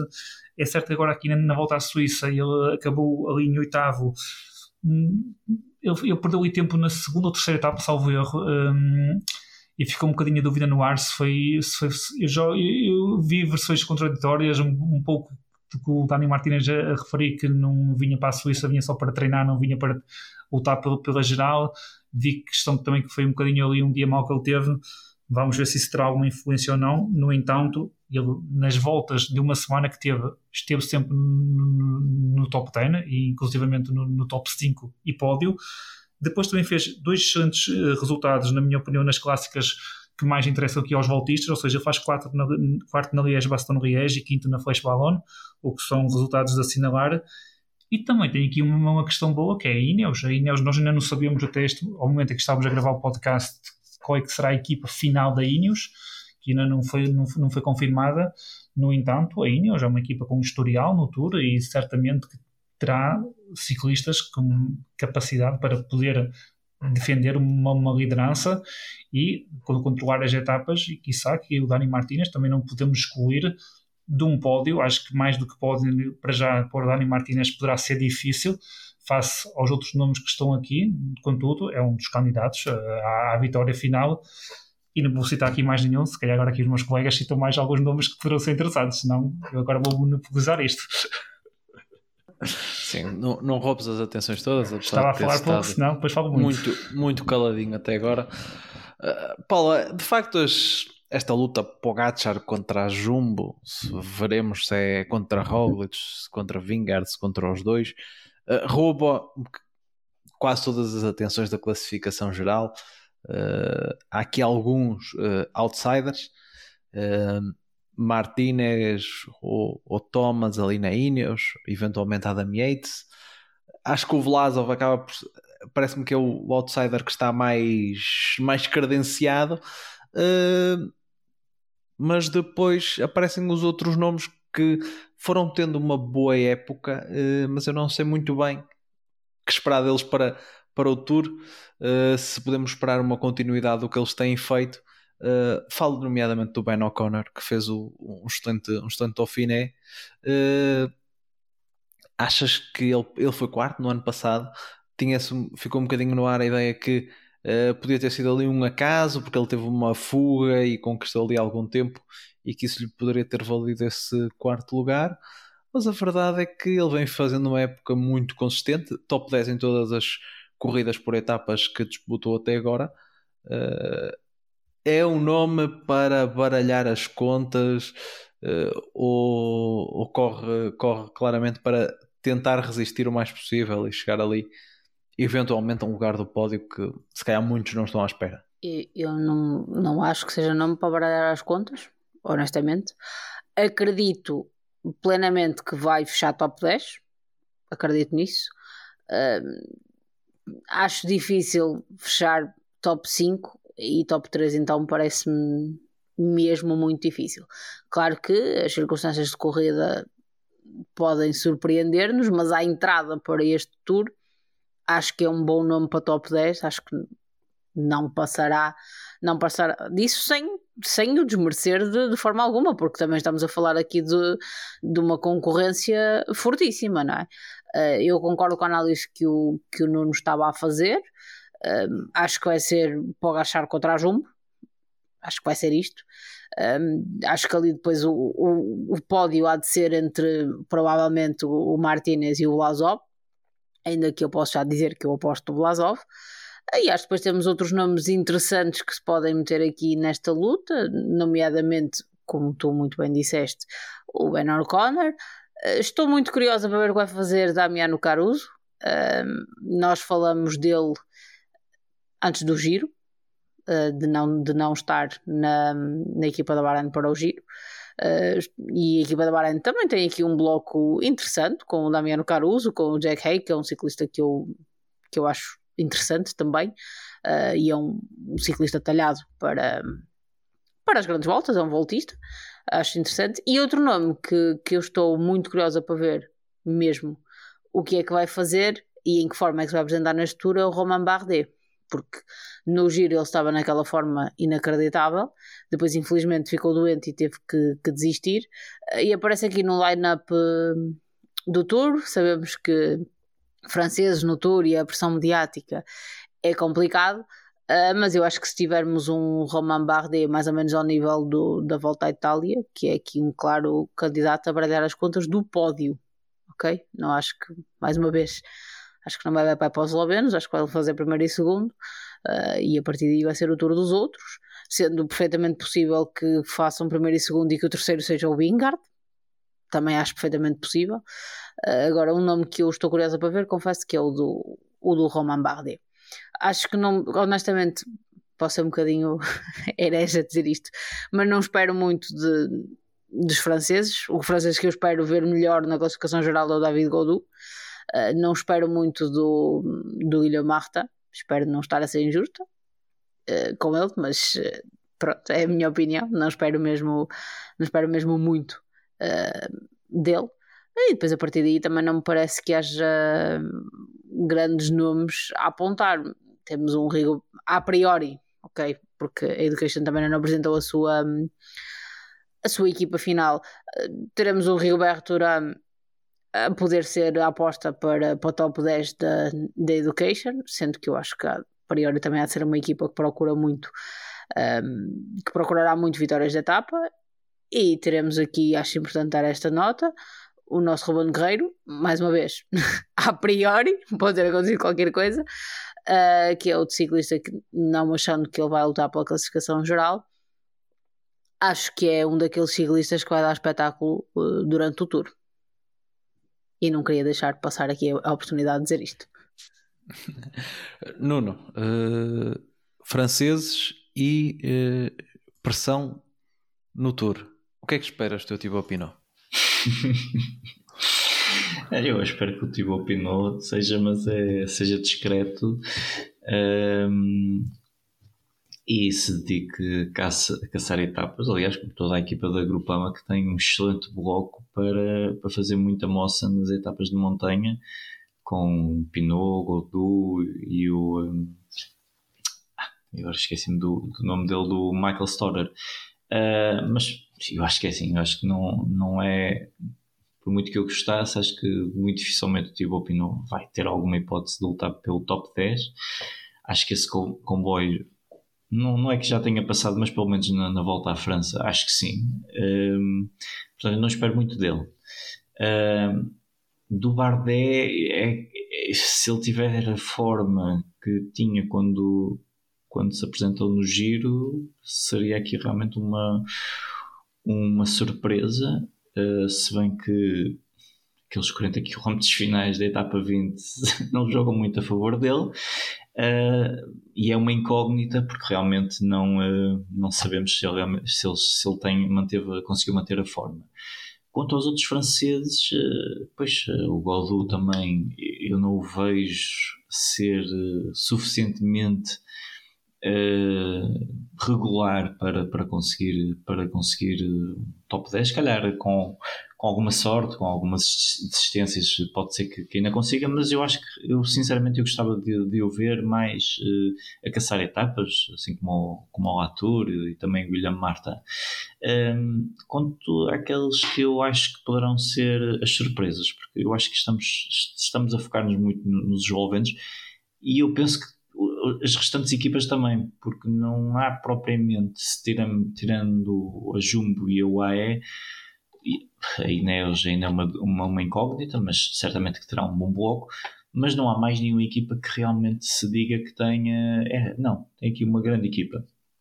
Embora tenha alguns ciclistas interessantes, mas eu penso que o Vlasov na alta montanha poderá ficar aqui um pouco, um pouco desapoiado e a Bora seria aquela que teria, eh, se calhar, melhor mais capacidade de dar um bom apoio, um bom bloco de montanha. A Bahrein eu também vejo eh, que o Caruso e o Haig, não sei quem é que vai ser o líder, portanto também não, não sei quem é que vai trabalhar para quem. Portanto, o que eu vejo é que não há nas outras há, há uma espécie de sensação das outras equipas que isto já não, isto não é para se vencer, é para lutar pelo, pelo primeiro dos, dos últimos, ou seja, o terceiro lugar, o quarto ou o quinto.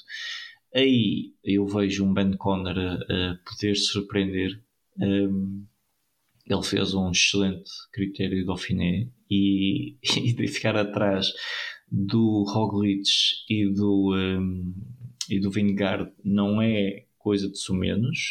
Aliás, na última etapa ele penso que perde cerca de 15 segundos apenas para a dupla, portanto está num belíssimo momento de forma e se conseguir levar esse momento para, para o Tour será uh, uma, uma força a ter, a ter em conta.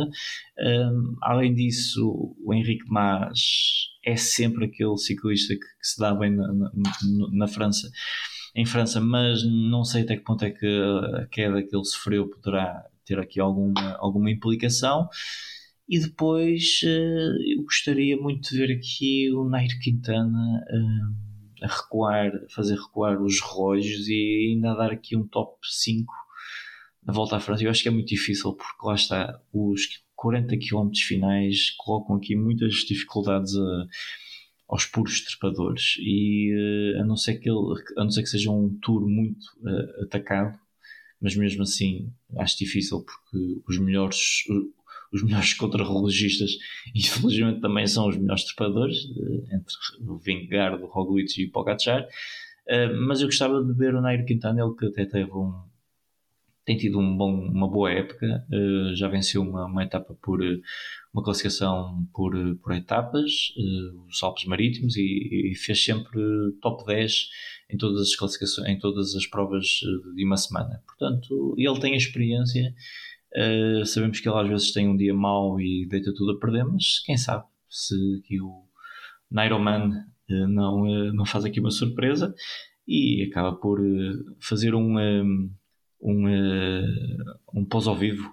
O que o pós ao vivo fez na, na volta à Itália, será que o Nairo Quintana pode fazer? Eu gostava e acho que seria um, uma, uma, boa prestação, uma, uma, uma, boa prenda para, para este ciclista que tanta, tantas alegrias nos deu e que apesar de acharem que ele é pouco ofensivo, ele é, foi um dos mais uh, brilhantes ciclistas que eu já vi. Numa época dominada pelo Sky, ele foi dos poucos que conseguiu encostar o Chris Froome, que também estará em prova, uh, Chris Froome às cordas. Portanto, uh, deixar aqui uma, uma aposta arriscada no, no Quintana. Deixa-me só fazer uma pergunta. Eu sonhei ou li mesmo alguns que o Quintana ia lutar pela camisola da montanha? Isso que eu sonhei. Mas não vi, não vi nenhuma referência que, que, ele fosse, que ele fosse com esse, com esse objetivo. Se calhar sonhei, desculpem. Ele já, ele já no ano passado entrou um bocadinho nessa luta, mas, Sim, pode mas ser não, um há, não, há nenhuma, não há nenhuma afirmação que ele vá. Pronto, então deve ter sido qualquer coisa que eu li no Twitter de pessoas a especular. É, deve ter visto o hashtag o El Sonho, sonho Amarillo.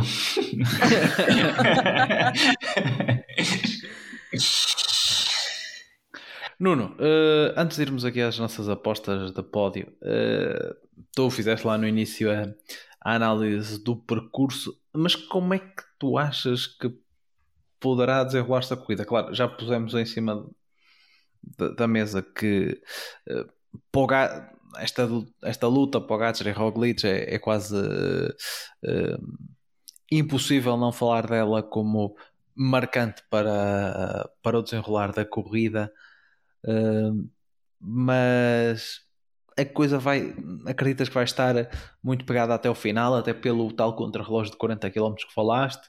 Mas, por exemplo, o Roglic, o, o Pogacar é um corredor que, uh, se olharmos, quer o que ele fez em 2020, quer em 2021, ele gosta de, nas primeiras etapas de montanha, estar, estar ao ataque. Uh, pode ser um corredor para tentar logo ali marcar uma, uma posição e até lá está se ele eventualmente acabar por uh, perder tempo, porque não tem uma equipa tão forte para defender na, na etapa do pavé, uh, Pogacar a ter necessidade de atacar uh, pode ser uma. pode marcar a corrida até pelas etapas duras que vamos ter de, de de início com, com, com a Planche de Belfi, o, o, o Alpe d'Huez e o Col do Granon, naquela primeira parte, naquele primeiro bloco de montanha, e depois a, o Roglic tem um bocado a fama não é? de ser um corredor mais defensivo.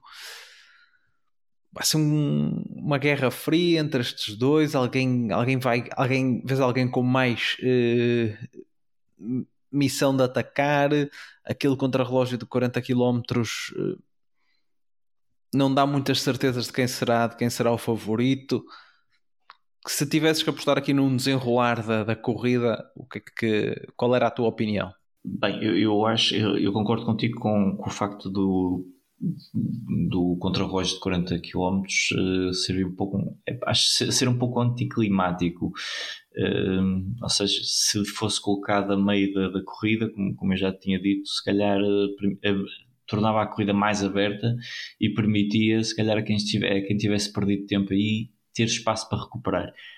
Uh, uh, colocado na última etapa a série para, para, para a classificação geral uh, complica muito porque podemos atacar, mas temos que deixar um bocadinho de algumas energias para, para esse esforço que vai ser muito intenso e que obrigará muito, pedirá muito do, dos ciclistas. Portanto, se, se chegarmos ali à 20 etapa com uma diferença de segundos vai ser uh, dos melhores contrarrelógios, dos mais frenéticos contrarrelógios que vamos, que vamos assistir, uh, à semelhança do que já aconteceu em, em 2020. E a diferença nessa altura, até penso que até era significativa do, do, do Roglic para, para, para o Pogacar, ou seja, não era uma questão, uma questão de, de segundos. Eu, eu acho que concordo que o Pogacar não vai perder nenhuma hipótese de atacar porque eu acho que ele também quererá demonstrar a sua força e ver até que ponto é que a Jumbo tem ou não dois ciclistas que se consigam equiparar um, à sua força uh, na montanha, mas eu também acho que a Jumbo, uh, para se quer vencer, não pode assumir uma postura muito defensiva, terá que assumir uma postura de ataque, até para desgastar o Pogacar uh, para as etapas, para as últimas etapas, em particular para o contrarrelógio, e portanto terá que aqui jogar claramente com o facto de ter dois, dois ciclistas de bom, em níveis muito parecidos, o Roglic e o Vingar, e tem que, tem que fazer eh, o Pogacar uh, andar atrás do prejuízo, seja atacando com um e esperando que o Pogacar reaja. Agora, Pode-se dar o caso do Pogacar ser o primeiro a, a, tirar a arma e a dar o primeiro tiro e aí coloca todos, todos atrás, atrás de si. Hoje à tarde eu estava a falar com, com alguns colegas e eu teorizei algo que, que até pode vir a acontecer, porque de facto o Pogacar e o Roglic são dois ciclistas na minha, na minha opinião, apesar de do, do Pogacar ser um pouco melhor na montanha, um, eu acho que se acabam por equiparar e tal como, como disseram no Tour de 2020 que, que, que ao fim e ao cabo é, é das poucas corridas uh, que fizeram juntas, juntos em que lutaram para, para, para vencer. Porque o Pogacar esteve na, na volta de 2019 que o Roglic venceu mas era a primeira grande volta e, portanto, também não, não serve de grande exemplo, apesar do Pogacar terminar no pódio. Em 2021 o Roglic não chegou ao fim e penso que das poucas vezes em que eles se cruzaram foi na volta ao País Basco, o, o Pogacar nem era o, o, líder designado da UAE, por assim dizer, era o Brandon McNulty. Não, Portanto, isso não há... foi... Sim, sim. Eles, isso no ano passado, eles este ano só correram uma vez um contra o outro, que foi na Milan San Remo. Exatamente, o, portanto, o Pogacar e Roglic. Portanto, mesmo, mesmo entre si, não temos propriamente um, um termo de comparação para dizer não, o Pogacar eh, em Paris-Nice, no Paris-Nice ou no critério de Dauphiné foi muito superior. Não, de facto, as vezes em que eles correm juntos são muito poucas, portanto não há propriamente aqui um ponto de comparação. E, uh, ou seja, eu acho que aquele de 2020 pode ser um pouco enganador o que aconteceu, porque o Pogacar, apesar de em 2021 ter feito um grande contra-rojo, nunca chegou ao nível que apresentou em 2020, realmente aquilo foi uma exibição estratosférica do outro mundo. Eu não sei até que ponto é que isso é tão fiável para avaliar que o Pogacar seja tão superior ao Primas Roglic. Uma coisa é certa, o Pogacar ainda está na flor de idade, como, o Nuno dizia antes de, começarmos a gravar, ainda é um candidato à, à camisola da juventude. O Primas Roglic já não, já está na parte, não direi descendente, mas já, já é mais maduro. E portanto, eu tenho essa dúvida em saber comparar dois ciclistas que consigam passar em colmos uh, tantas etapas, chegando, às, chegando à 20 etapa, quem é que será o melhor e quem é que realmente na montanha uh, terá maior força. Uh, eu acho que é uma dúvida, mas recuperando o que eu estava, a teoria que eu estava a colocar era se vamos aqui assistir talvez a uma guerra fria entre os dois, em que haja aqui uma grande marcação entre a UAE e a Jumbo, e depois possa haver aqui um, um terceiro um ciclista de uma terceira equipa que acaba por se intrometer e ganhar aqui alguma vantagem e sem dar por ela ganhar eh, alguns segundos importantes aqui e acolá e talvez até fazer aqui uma surpresa. Eu acho que a primeira semana é propícia a algumas surpresas, a deixar aqui alguns ciclistas que se calhar não estavam não possam não ter tanta sorte eh, perder algum tempo mas mesmo nas outras etapas de montanha, eu acredito que se calhar possa haver aqui uma marcação entre o AE e a Jumbo um, e haja aqui uma terceira via que até em pezinhos de lã consiga fugir, um pouco à semelhança do que aconteceu com o Richard Carapaz na única grande volta que venceu no giro, em que aproveitou a marcação excessiva do Roglic ao Nibali e apesar de não ser aquele ciclista mais forte, foi o mais inteligente e que acabou por beneficiar disso. Vamos então para, para o momento de apostas, isto é, alguém tem alguma coisa a, a acrescentar ao que o Nuno disse? Falem agora ou calem-se para sempre. Não, mas eu quero deixar a minha primeira aposta. O Pogachar vai ganhar a camisola da juventude. Boia. Atenção, imagina, o Vingard corre contra. Não, o Vingard acho que já não conta para a juventude ou conta? O ano conta passado ainda contava, este ano não sei. Já não conta, já não conta. 25, por, isso, 25. por isso não pode perder para o Vingard. Já, já fica mais complicado. Se o Vingard não conta, uh, se calhar já, já não dá. Uh, o Vlasov também não conta. Por isso acho que acho que, que é tá... para agachar e para agachar mesmo, não é? É, é, acho que estás acho que tens aí uma, uma aposta muito, muito coesa. É, não apostares quantos minutos é que ele vai ganhar. Acho que era mais então, Vamos começar pelo Nuno Ferreira, que ele tem estado mais caladinho.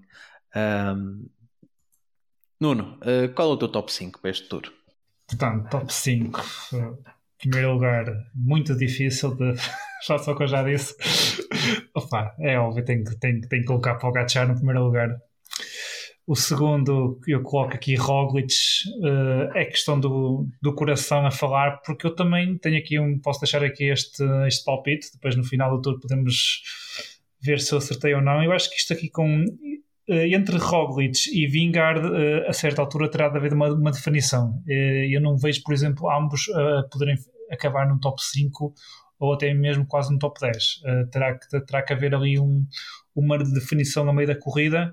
Eu tenho visto um Jonas Vingard muito forte, mas pá, Roglic é Roglic, é meu ciclista favorito e, portanto, o Pogacar tem muitos anos para vencer, se for preciso. Mas Pogacar primeiro, Roglic segundo, terceiro Vlasov, quarto Martinez e quinto, aqui algumas dúvidas, mas eu vou, vou postar no Ben O'Connor. Paulo. Eu, de coração, eu gostava de dizer Roglic em primeiro. Acho, acho difícil apostar contra o Pogachar. É, é uma batalha perdida, como estava a dizer o, o Nuno há pouco. Portanto, eu vou quase copiar o Nuno, só vou mudar o quinto. Para mim é Pogachar em primeiro, Roglic em segundo, Vlasov em terceiro, o Martinez em quarto. E no quinto, uh, tendo noção de que é um bocadinho arriscado, porque efetivamente não tenho a certeza que vai ser o líder, mas eu acho que sim. Uh, e acho que vai mesmo fazer um, um, excelente lugar para a Bahrein, que é o Jack Hague. Nuno Neves. Deixa-me só recapitular que eu estou aqui a apontar. ah, estás a apontar. estás a... Portanto, disseste Pogacar, Roglic. Roglic, Vlasov, Martínez, até aqui tudo igual ao Nuno, uh, só que ele apostou no Ben O'Connor e eu apostei no Jack Hague. A okay. fechar. Espera oh, antes, antes de tu ir, deixa-me só. Diz, diz, também uh, podes dizer. Uh, não, não uh, também, também vou dizer, mas eu vou só. O Eduardo, como pois não vai é estar, deixou-nos a aposta dele. Ah, sim, sim. Ele apostou em Pogacar em primeiro, uh, Vlasov em segundo, Roglic em terceiro, Jonas Vingard em quarto e Dani Martinez em quinto. Ok, ok. Portanto, isto é do Eduardo. Ok. Muito bem. Eu também vou apontar agora. Não, sabes porquê? Porque eu, eu, eu, há pouco reparei que eu tinha aqui, eu tinha aqui apontado uma coisinha as apostas que nós tínhamos feito da outra vez no giro e achei engraçado apontar para depois no final vermos quem, exatamente quem é que apostou no mal. Porque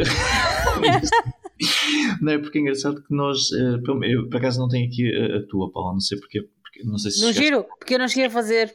Exatamente, pronto, é que eu, eu, estava aqui a ver e nós somos tão bons, tão bons, tão bons que conseguimos só acertar em um ciclista que acabou no top 5. Atenção, somos, somos fantásticos. Eh, só, só acertamos no Carapaz porque o Yates, o Bardet, o Mal, o Bilbao e o Almeida não, não chegaram lá. Portanto, um, dito isto, um, eu vou eu vou quebrar aqui a, a, regra, eu vou quebrar aqui a, aqui a, a as apostas, porque tal como no giro mostrou-nos que se calhar o, o previsível não é a aposta mais fiável. Eu vou apostar no Roglic, queres ver? Eu vou apostar no Roglic, eu acho que... Olha, Nuno, espero de coração que ganhes. Obrigado. Eu acho que todos esperamos, não é? Porque eu acho que, eu acho que isto é engraçado para também não ser sempre o mesmo, que eu, eu gosto muito, eu, é assim, o Froome não é propriamente o meu ciclista de eleição e eu acho que aquilo estar sempre a vencer os mesmos anos seguidos, eu acho que chateia é chato, um pouco. É, é, é, chato, é chato. Eu gostava de ver o Roglic, eu acho que França tem tratado tão bem, já não precisamos de lhe oferecer uma garrafa de champanhe como a Paula disse em dezembro, ele já conseguiu as suas garrafas de champanhe. Se, calhar ele, se calhar deram nessa garrafa de champanhe, não sabes, se não, foi o meu, se não foi o meu desejo a concretizar-se e a catapultar o Roglic para as vitórias em França. Exatamente, exatamente. Um, e portanto eu, eu espero que ele suba ao lugar mais alto de, em Paris. Uh, a seguir o Pogacar, uh, eu acho que ele vai perder a camisola, se calhar ali na, na, na etapa 20. No terceiro lugar. Era épico. exatamente, exatamente. Uh, para morder ali na, no, no rabo. Uh, e em terceiro lugar, eu vou com, com o Nuno e com a Paula, eu vou apostando no Vlasov. Depois, no quarto lugar, eu ponho o Ben O'Connor. E no quinto lugar, eu ponho o nosso espanhol favorito, Henrique Mas. Ele vai conseguir novamente uma posição no top 5. Tu não pões vai... ninguém da Eneos no top 5, é isso que eu percebi. Exatamente, não ponho ninguém da Eneos. Eu, é assim, eu, eu gostava muito do Martins. Não tens de justificar, eu só estava... Mas eu vejo aquele, é assim, aqueles 40 km finais mas olha, o Martinez, o Martinez nem tem feito contra-relógios maus este ano. Não, não, e assim, o Ben O'Connor também não é assim muito fiável para o, para o contra-relógio, mas pá, são as minhas apostas. Certo, certo, não, muito bem, gosto. E as tuas, David? Safas. A minha aposta vai ser uh, Pogacar para vencer, uh, Roglic em segundo, Vingard em terceiro. Ao contrário do, do Nuno, eu acredito que é perfeitamente possível ter Aliás, não seria a primeira vez que, que víamos dois, dois corredores da, da, da mesma equipa no pódio. E até tendo em conta. sim, sim, não, mas uh, se, pegares, se pegares no tour, a Ineos meteu duas vezes. A Ineos, sim, várias vezes. Uh, dois no então, pódio. E, e, mais, e mais a Ineos, não é? A Ineos e Sky, esse é que, é que gostavam de fazer essas, faziam muito essas coisas. A Movistar também meteu dois no pódio, estou-me a lembrar da Leopard Trek, meteu dois no pódio. E tendo em a conta Sunweb contra... no Giro 2020. Sim, sim. Mas eh, às vezes no Giro e na Vuelta acontece mais frequentemente que no Tour. Se bem que no David, Tour tem acontecido. Primeiro dizes que a piada foi, foi boa e depois é que começas foi. aí a desconstruir o argumento. Pronto. Mas, uh, mas precisamente por causa do contrarrelógio, e o Vingard e o, e o, uh, e o Roglic já mostraram que são muito fortes no contrarrelógio. Acho muito, muito possível que eles fiquem uh, os dois os dois no pódio. Depois, os restantes lugares é que já é uma coisa mais uh, aleatória, mas vou, vou apostar em, em Dani Martinez e em quarto e Vlasov em quinto, uh, para fechar aqui o meu, eu sei que está toda a gente muito crente no, no Vlasov. Eu acho que ele até pode andar ali perto nas etapas de montanha, mas o contrarrelógio vai, vai correr muito contra ele. Só não sei se o Covid, como é que ele vai estar, mas vamos ver. Sim, há a questão do Covid, atenção, porque pode, um destes nomes que nós estamos aqui a citar pode-lhe acontecer o mesmo que aconteceu ao João Almeida, no Giro. Vamos ver também se não há, se não há um bocadinho mais de cuidado no Tour, porque é o Tour, ninguém quer, ninguém quer perder, uh, perder este este objetivo, por isso a coisa vai hum, vai ser mais uh, acho eu que eles vão ter um bocadinho mais cuidado. Antes de irem, não querem deixar fizemos assim as apostas do, do, do top 10 não quer, top 5 do, do, top do 10, top 5 já, já, já disse, já disse, já disse, ah, já disse. Okay, não querem deixar assim nenhuma aposta que não precisa ser para o top 10 pode ser assim, alguma alguma esperança que tenham algum corredor que vai ganhar uma etapa, uma coisa o Ruben, assim. Ruben. O Ruben. Eu acho que o Ruben vai ganhar uma etapa e vai lutar pela camisola da montanha, justamente com o Bardet e com os franceses todos. Pois, o Pinot é o Pinot. É, é que, oh, não, eu tenho aqui exatamente isso. É, é, que são os franceses todos. É o Pinot, é o Guilherme Martin, o, o próprio David Godot, eventualmente, o Barguilo. e eu acho que só talvez o Chicone é que pode fugir um bocadinho. O Chicone, se quiser lutar pela montanha. Ok. E o, o Mats Pedersen vai ser a primeira camisola amarela? Ui. Ui, isso, é, essa é uma aposta. É, é, essa é uma aposta. Essa, podias ter dito isso durante o programa, para um gajo discutir mais. Agora, assim já estamos quase no fim. sabem quem é que não falamos quase nada? Do nosso amigo Vanderpool. Quantas etapas para o Vanderpool? Eu acho, eu acho que ele, uma pelo menos, etapa 6, acho que é a cara dele. Eu vejo a etapa 6 é a carinha dele. Acho que essa, acho que essa pelo menos ele vai levar. Décima terceira, eventualmente. Décima quarta, ali. Há, há ali umas três seguidas que eu acho que ele também pode. Que a, a minha pergunta a décima, sobre, sobre a décima quarta, a décima quarta não é a décima quarta é para ser discutida pelos homens da, da geral ou eventualmente uma fuga. Só se ele for para a fuga. Pois, como, é, se ele andar para a fuga como todos os dias. Recordas do giro, pois. pode, pode acontecer. A minha pergunta que... é: qual é a comida que ele vai assassinar, assassinar durante... durante... Será que é, é baguetes? A baguete ou coração? É, é, é baguete, vai ser a baguete. Eu espero mesmo que seja baguetes. Tinha muita piada que fossem baguetes. Não, fa... Eh, não façam piadas com baguetes, porque pode ficar um bocado duvidoso. Espero que tenham gostado do nosso programa de, de antecipação do, do tour. Já sabem, volto a repetir, para nos acompanharem no nosso site portuguesecyclingmagazine.com porque temos lá no, os nossos episódios diários de rescaldo.